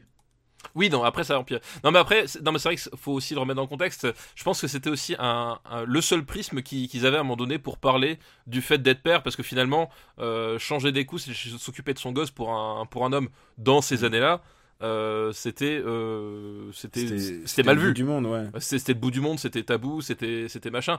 Donc, euh, heureusement. Et encore et encore aujourd'hui, t'auras toujours un Zemmour pour te dire Oui, non, oh là là. euh, Non mais, non, mais évidemment, t'as toujours des connards pour dire le, le contraire et tout. Enfin, je veux dire, euh, Mm. euh, voilà, c'est- toujours. Mais vraiment à l'époque, t'avais un côté, euh, t'avais un côté presque, euh, je, presque comment dire, euh, subversif entre Mm. guillemets, tu vois. Vraiment, genre, euh, c'est- c'était un, un sujet. Et je pense que si, voilà, ils l'ont, ils l'ont abordé sous cet angle-là parce que euh, c'était la porte d'entrée la plus simple pour les gens. Parce que euh, voilà, il- il- je pense que au-delà de la de la mère qui abandonne l'enfant, je pense que le sujet qu'il voulait aborder, c'était le père qui s'occupe de son enfant. Mm. Et c'était peut-être le prisme qui était le plus simple à l'époque euh, pour eux, parce que finalement le- l'idée qu'il peut y avoir derrière et qui est qui est discutable ou pas, hein, ça c'est voilà. ah, tu devrais être modérateur. Non mais non mais l'idée qu'il y, a- qu'il y a derrière, c'est euh, la seule façon pour qu'un homme s'occupe de son gosse dans les années 80 et les années 70, c'est que la mère l'abandonne.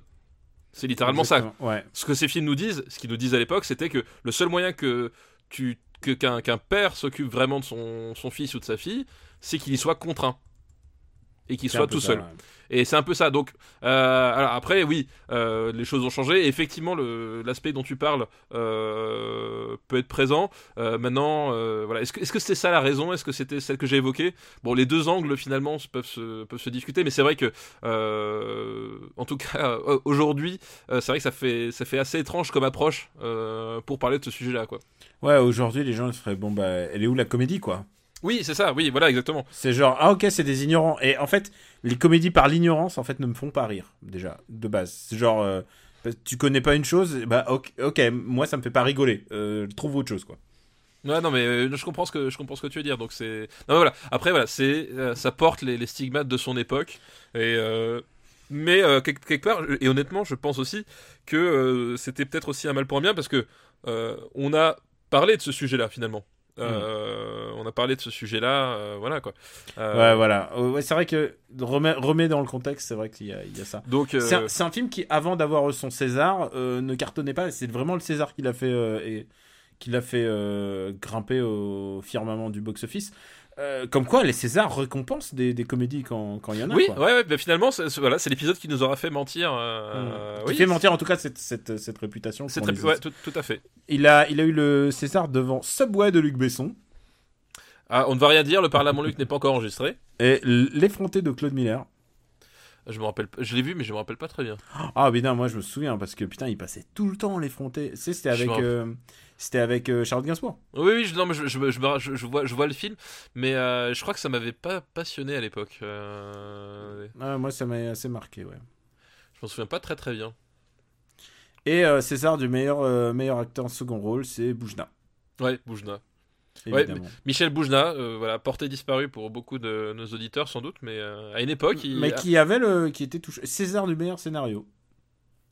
euh, pour euh, Trois hommes et un couffin? Ouais. ouais. D'accord. Ouais. Bravo, bravo, bravo, bravo, ça Ouais. se mérite. Ah bah bra- bra- bravo la France. Exactement ça.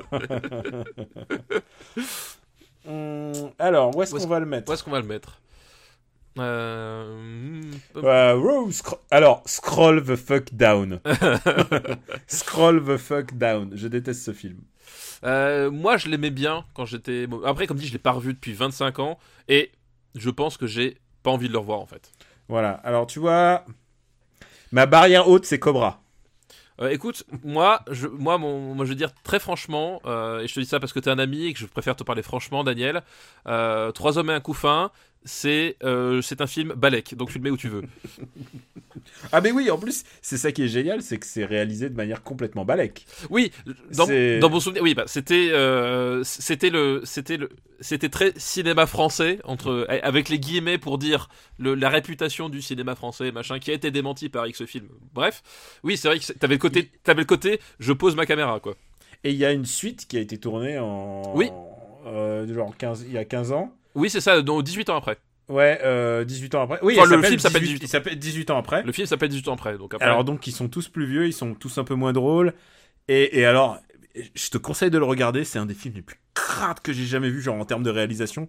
Mais c'est tourné Mais- à la, c'est tourné à la, à la DV dégueulasse. Enfin vraiment, euh, c'est, c'est tourné au, au Alors, on a- Sony, de- au, au- Da- vraiment. à- à Daniel, on appelle on appelle ça du cinéma vérité.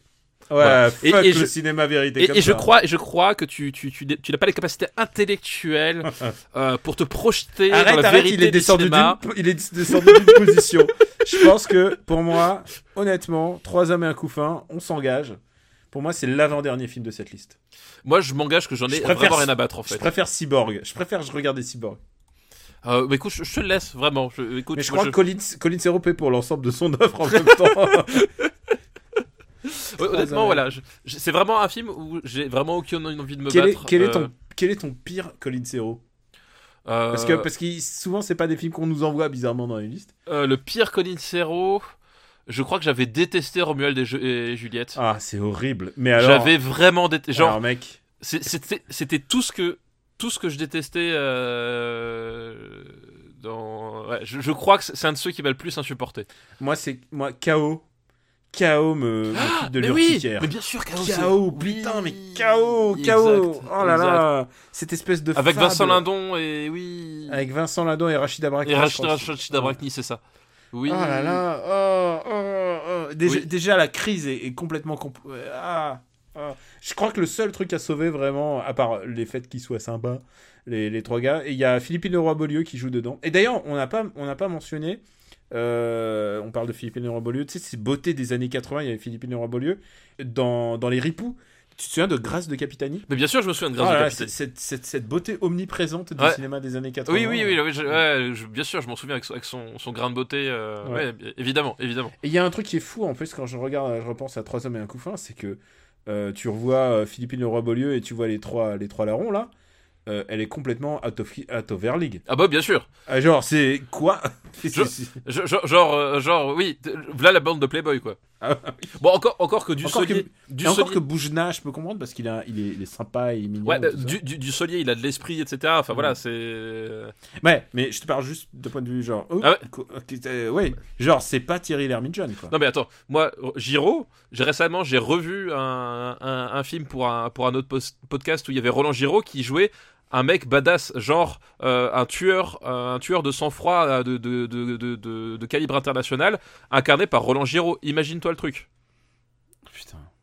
Ah oui, ça, ça donne envie. Hein. Ah, voilà, un, un indice, c'est- un film avec Michel Sardou.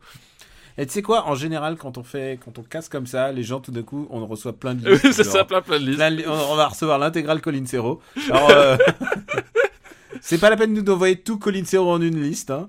Je peux vous les. euh, Dans les années 80, elle en, elle en a fait beaucoup en plus.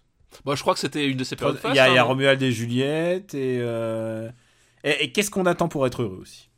Alors déjà, quel titre de merde. Voilà. Ouais, et- déjà, Et alors, tu, tu sais tu quoi, peux pas donner ton je- film comme ça. Je ne m'en souviens pas. Euh, moi non plus, je m'en souviens pas très bien, mais je, je sais que j'ai bon pas eu de le revoir. C'est bon signe. C'est bah, c'est- peut-être parce qu'il est très bon en fait, du coup. Ah, peut-être, peut-être. Ton, ton esprit a voulu l'évacuer. Je, je ne ferai pas mes devoirs sur. euh, pas, pas- pas cette semaine, il m'en reste deux encore à voir, putain. Ah oui, deux oui. films. Pour le, pour le prochain épisode, bah oui. C'est moi, je plaide coupable, je suis désolé. Allez, je crois qu'on est bon. Ah, moi j'ai toujours été bon personnellement. Après toi, je sais pas, mais moi toujours. Putain, c'est ça que les gens ils doivent aimer, c'est c'est, euh, cette, cette, euh, Mais j'ai déjà dit, et, c'est- et je, c'est et je le talent redis, méthodique pour, le- voilà, pour les- il pour il les- y a trois sortes de comiques le comique de répétition, le comique de répétition et le comique de répétition. Voilà, je Voilà. crois que c'est le meilleur moyen de terminer pour aujourd'hui. Sur Colin Serrault. Balance ta reco. Euh, eh ben écoute, ma, ma recommandation, euh, ça va être toujours dans la dans la série euh, ces gens qui nous ont quittés. Enfin là, ils nous ont pas réellement quittés. Enfin si, mais bref, euh, c'est Every Frame is a Painting. Euh, Enfin, Every Frame a Painting plutôt. Chaîne YouTube qui décortique le, le cinéma, qui bah, vient donc d'annoncer qu'ils feraient leur dernier épisode. Voilà, donc ils vont s'arrêter. Mais c'est c'est en anglais. Ah, nos, a- nos amis euh, qui ne parlent pas anglais, je suis, désolé, ça euh, va falloir faire un petit effort, mais c'est à mon sens la meilleure chaîne d'analyse de, cinéma, c'est-à-dire qu'à chaque fois, pour chaque épisode, ils vont prendre euh, une personnalité, euh, un style, un, réalisa- un réalisateur, enfin voilà, ils vont prendre un angle. euh, fermé oui hein, vraiment un, petit angle euh, voilà et ils vont te, l'analyser te le décortiquer euh, et toujours euh, avec ce vrai regard de, de vrais amateurs de cinéma, enfin ce que j'appelle moi les vrais amateurs de cinéma, dans lesquels modestement je nous classe, c'est-à-dire que c'est des gens qui vont te dire autant de bien d'Akira Kurosawa. Euh, voilà avec ses grandes épopées que de Jackie Chan. Euh, des, gens voilà qui qui, qui, s'arrêtent pas à la barrière du, du genre du, style euh, voilà qui, qui plongent vraiment au, cœur des films et qui et qui analysent ça vraiment de façon très pointue mais toujours passionnante pas pédant. Enfin vraiment je trouve qu'ils avaient à chaque fois le l'angle qu'il fallait quoi c'est à dire que c'est voilà c'est des types qui, qui parlaient juste de cinéma parce qu'ils aiment le cinéma et qui et qui s'y connaissent hein, faut bien faut bien le dire ils ont fait un voilà ils ont fait un épisode sur sur Martin Scorsese dans lequel ils parlent de Raging Bull justement que voilà et euh, Mon épisode préféré, c'est celui où il parle des 7 samouraïs. Qui est Bah, un de mes films préférés tout voilà. court. Voilà, bah moi, le- celui que j'adore, c'est justement celui sur Jackie Chan, euh, où euh, le- là, l'angle, c'est c'est d'expliquer pourquoi ce que fait Jackie Chan, ça fonctionne, et pourquoi chez d'autres ça ne fonctionne pas, et tu vois qu'en fait... euh, ce qui faisait la force de Jackie Chan justement, c'est que euh, c'était un, pensé vraiment en termes de cinéma. C'est pas juste, euh, on fait des, cascades et on, pose la caméra. C'est-à-dire qu'il il montre par le montage, par l'agencement des, plans, la construction des plans, que euh, y a des- une vraie notion de cinéma, une vraie gestion de l'espace, hein, comme peut le faire un McTiernan par exemple, euh, pour, euh, pour euh, au service de la kung fu comédie, et c'est ce qui a toujours fait la supériorité au-delà du talent martial de, Jackie Chan. Voilà. Et c'est le genre de truc qui démontre vraiment simplement et à chaque fois, comme dit, vraiment sans. Enfin voilà, c'est des mecs, ils, ils ont pas de, ils ont, ils pas de tabou, ils aiment tous les types de cinéma et c'est à chaque fois passionnant quoi. Ouais, je te dis. Je, je recommande. Et mais en plus, c'est un mec qui parlait de, de réalisateurs comme Satoshi Kon, tu vois, le montage chez Satoshi Voilà, Kon. c'est vraiment- exactement. Son épisode sur Satoshi Kon est passionnant. Ouais, exactement. Kurosawa. Le cadrage chez Kurosawa, le cadrage chez, euh, chez Bong Joon-ho. Enfin, tu vois, Oui, c'est un mec. L'utilisation de la, la- de, de- de- du, du visuel pour, pour faire de la Mm. comédie chez Edgar White, enfin voilà, t'as. t'as- Le... Ah, l'épisode où il parle juste de transpersonnage, euh, de Snowpiercer, tu vois, et il t'explique le, le côté, euh, bah, le l'horizontalité du film qui en fait en fait sa force. Et du coup il y a des gens qui sont passés euh, qui ont pas aimé euh, transpersonnage mais qui t'expliquent au contraire l'intelligence formelle de ce de de, bah, de Bougenou, euh, dans ce... et vraiment il te permettait de parfois de, de revenir sur certains films et de le voir sous un angle différent. Et même par exemple des Kurosawa mineurs quoi. Il, il s'y attardait et la manière dont dont c'est super intelligent. C'était vraiment euh, Ouais. c'était beaucoup trop, trop intelligent pour YouTube comme ton comme ton émission. Et voilà c'est voilà, c'est ça, mais les gens n'étaient pas prêts à autant de d'intelligence Donc voilà, donc Every Frame a Painting, euh, euh, enfin voilà, vraiment le, passionnant, euh, passionnant. Vraiment, si t'aimes le cinéma, c'est une mission qui, qui est faite pour toi. Quoi. oui je pense que tu vas si tu regardes ça tu vas regarder tous d'affilée quoi c'est pas Ouais, possible de oui, oui. tu t'es obligé de regarder ça et tu, scotché, tu- quoi et, et- et tu ouais, t'es obligé de les dévorer et voilà Mm. et, et comme dit après ça te permet de, de regarder les films sous ensemble et le but c'est pas après d'aimer forcément les films on s'en fout mais c'est c'est au moins de les avoir revus Mm. avec un œil neuf avec une autre perspective après bah tu t'accroches ou t'accroches pas mais euh, montrer que voilà au- au-delà de simplement euh, certains archétypes bah t'as t'as toute une construction de cinéma quoi Et, euh, et puis aussi, il faut dire un truc, c'est qu'il il- il- il disparaît, mais il y, a, il y en a d'autres qui se lancent et qui est inspiré. Je pense à Nerdwriter qui est pas mal, qui commence à faire son petit trou. Il y, y en a qui essayent de faire bah, des, bah, des thèses, des thèses et développer des choses intelligentes avec, euh, avec le cinéma. Et euh, sur YouTube, c'est vraiment. euh, si on fouille un petit peu, il y en a vraiment des biens. Quoi. Ouais, ouais, non, mais il doit sans doute y en avoir d'autres, hein, Ouais. enfin des, des biens. Mais voilà, ce- celui-là, enfin, c'était, c'était pour moi l'un, des, l'un des meilleurs, quoi. Donc voilà. Et moi, je vais, euh, pour une fois, faire une recommandation. En fait, je garde mes grosses, grosses recos pour l'épisode de After Eight spécial de fin d'année, évidemment. non, je déconne, ce seront toujours bien. Mais bon, je vais parler de Star Wars plus tard. Ah ouais, c'est vrai qu'il faudra qu'on parle de Star Wars aussi. Putain, il faut se faire un épisode. Oui, oui, il faut Ah, se faire, ouais. une, faut- bah oui, il faut faire une mise à jour. Il, il sort, la, bah, il sort mercredi là, dans deux jours, Euh, oh, à, à oh, date de la sortie. Ah putain, mais oui, c'est vrai, c'est vrai, je suis, je suis pas prêt, moi, je, suis- je suis de- déjà dans le film. Moi, j'étais prêt dans le ventre de ma mère. Tu sais, moi, j'ai vu le Guillermo del Toro, je dis ça. Je ne t'entends plus, Daniel. Je passe sous un tunnel. Je n'entends plus. Rien. je, je passe, je passe à Marocco. Euh, c'est Vacation Land. C'est un bouquin de- écrit par John Hodgman. Un John Hodgman, c'est un podcasteur en fait. C'est un comédien, auteur. Il écrit euh, pour le, le Daily Show avec Jon Stewart. D'ailleurs, Jon Stewart euh, dit, dit du bouquin, enfin, je, je- je l'ai sous les yeux, il dit I love everything about this hilarious book except the font size. Tu vois ce qui est le, le truc, le- le truc le plus Jon Stewart que tu puisses dire. Oui, forcément, ouais. Et, euh, et c'est alors euh, son podcast, il inventait des histoires, il était juge et on lui amenait des cas, euh, des cas de figure et lui, il devait dire si c'était, beau- enfin, tu vois, il devait apporter un jugement sur le tel un, un juge quoi. Et, euh, et c'est un podcast assez rigolo. Et en fait, il est aussi très présent quand il est présent sur les, les autres podcasts, genre euh, euh, Comedy Bang Bang. En fait, tu vois, il est, il est vraiment, il est, il est très présent sur la sphère podcast, podcastique. Et, euh, et je suis ce mec depuis assez longtemps. Et, et Vacation Land, c'est son bouquin qui est premier bouquin qui est.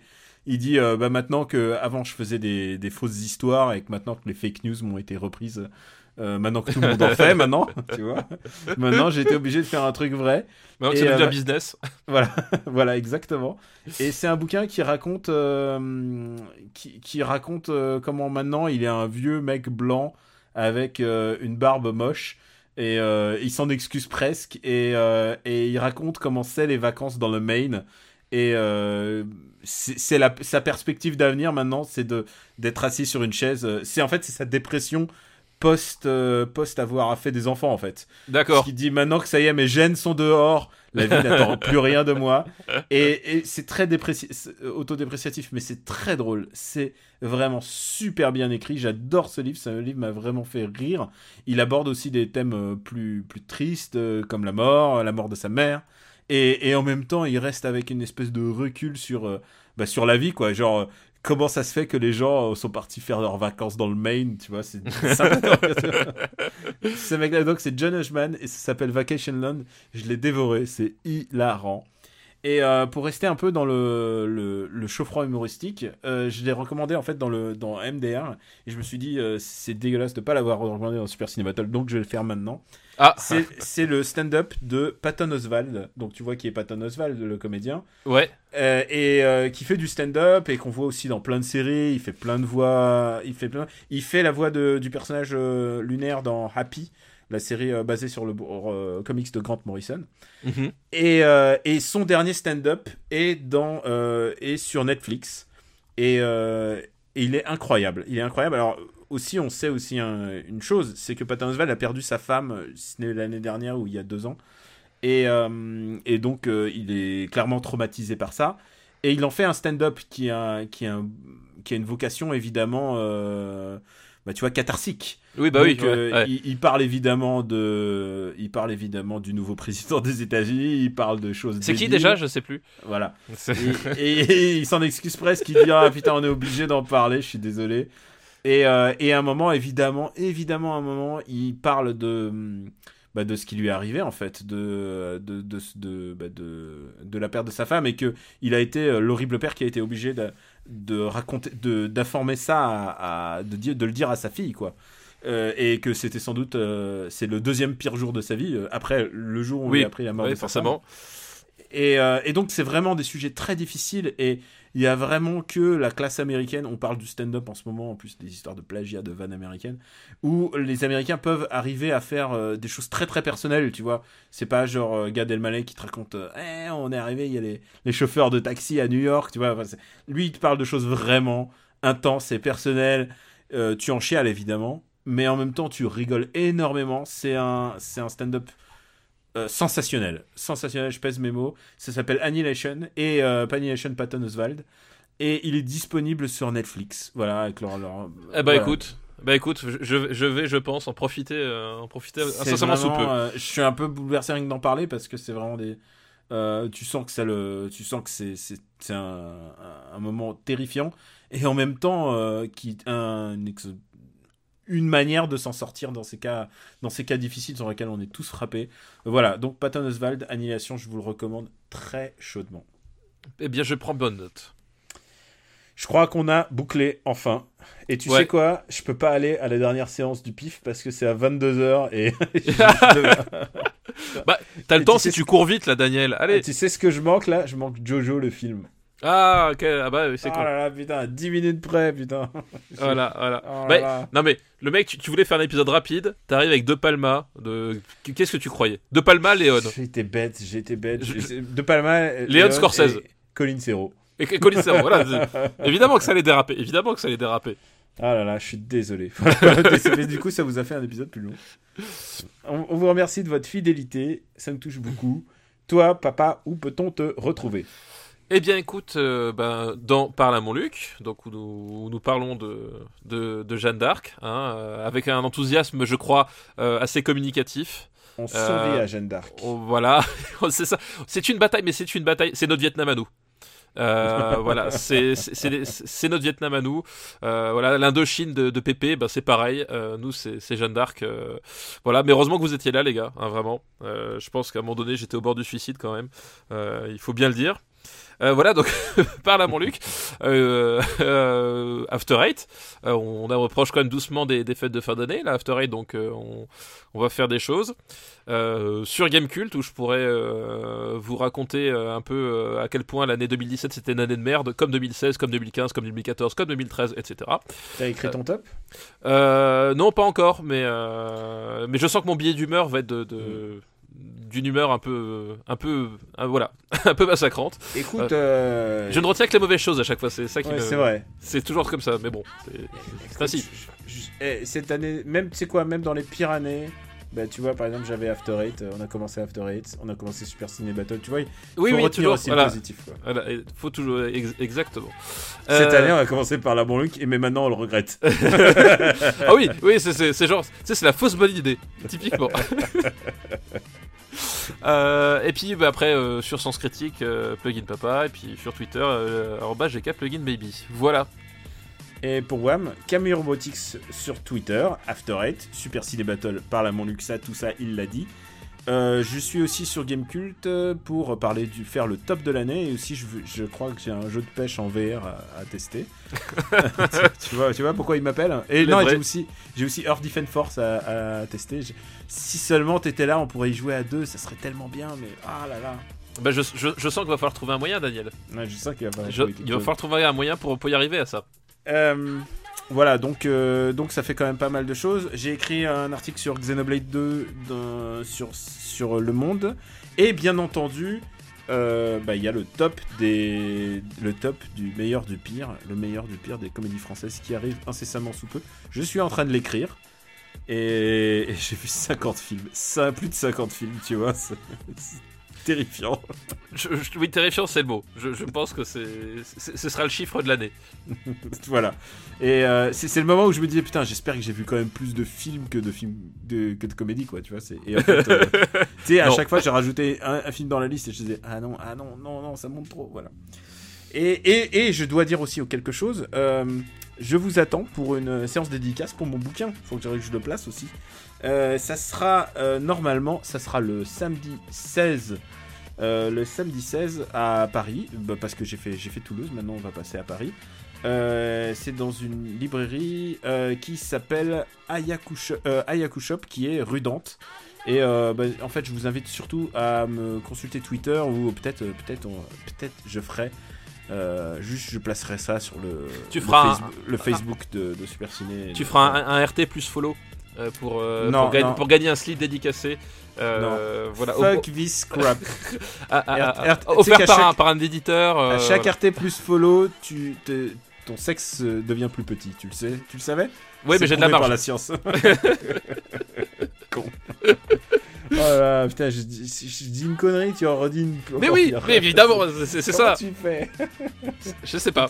En tout cas, c'était un plaisir d'enregistrer ce, ce Super CD Battle. C'était avec un plaisir très très étonnant ce coup-ci, euh, très très Brian de Palma. Très, Voilà, voilà, c'est- c'est la Très pression. Robert De Niro, voilà. Euh, très Colin Serrault. Ah non, merde. Putain, merde. Ah, j'ai encore tout foiré. On vous embrasse très fort et on vous dit à bientôt et surtout, on vous dit de très bonnes fêtes. Mais oui, excellente fête à tout le monde, c'est vrai.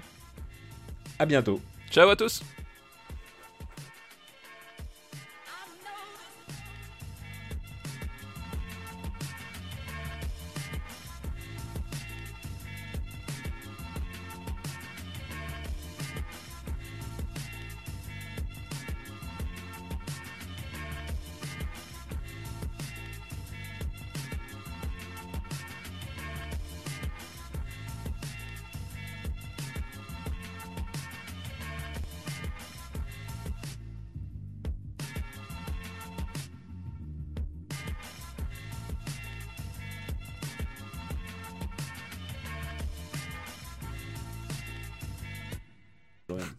Alors, j'ai regardé, le, je me rappelais plus du titre exact de la vidéo, c'est Y'a y a pas de lait, Art- Art- euh, Turbo Hardcore Remix 2016.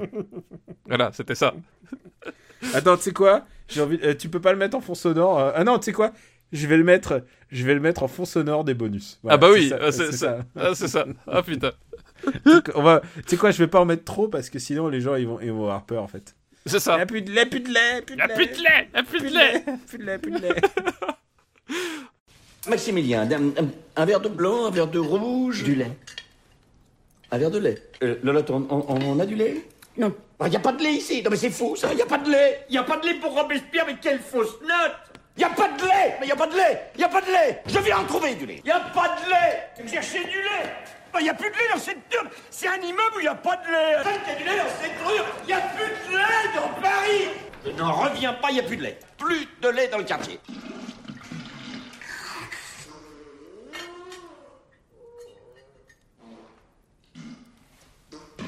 C'est du lait Pas de lait ici, t'as pas de lait Y'a pas de lait Pas de lait Pas de lait Pas pas pas pas pas de lait Pas pas de lait de lait de lait De lait. Pas pas pas pas pas pas pas pas de lait Y'a pas de lait Y'a pas de lait Plus de lait, plus de lait, de lait Pas pas pas pas pas pas pas pas de lait Pas de lait De Pas de lait Je viens en trouver du lait Crois-moi Pas pas pas pas pas pas pas pas de lait Pas de lait de lait Pas de lait Pas de lait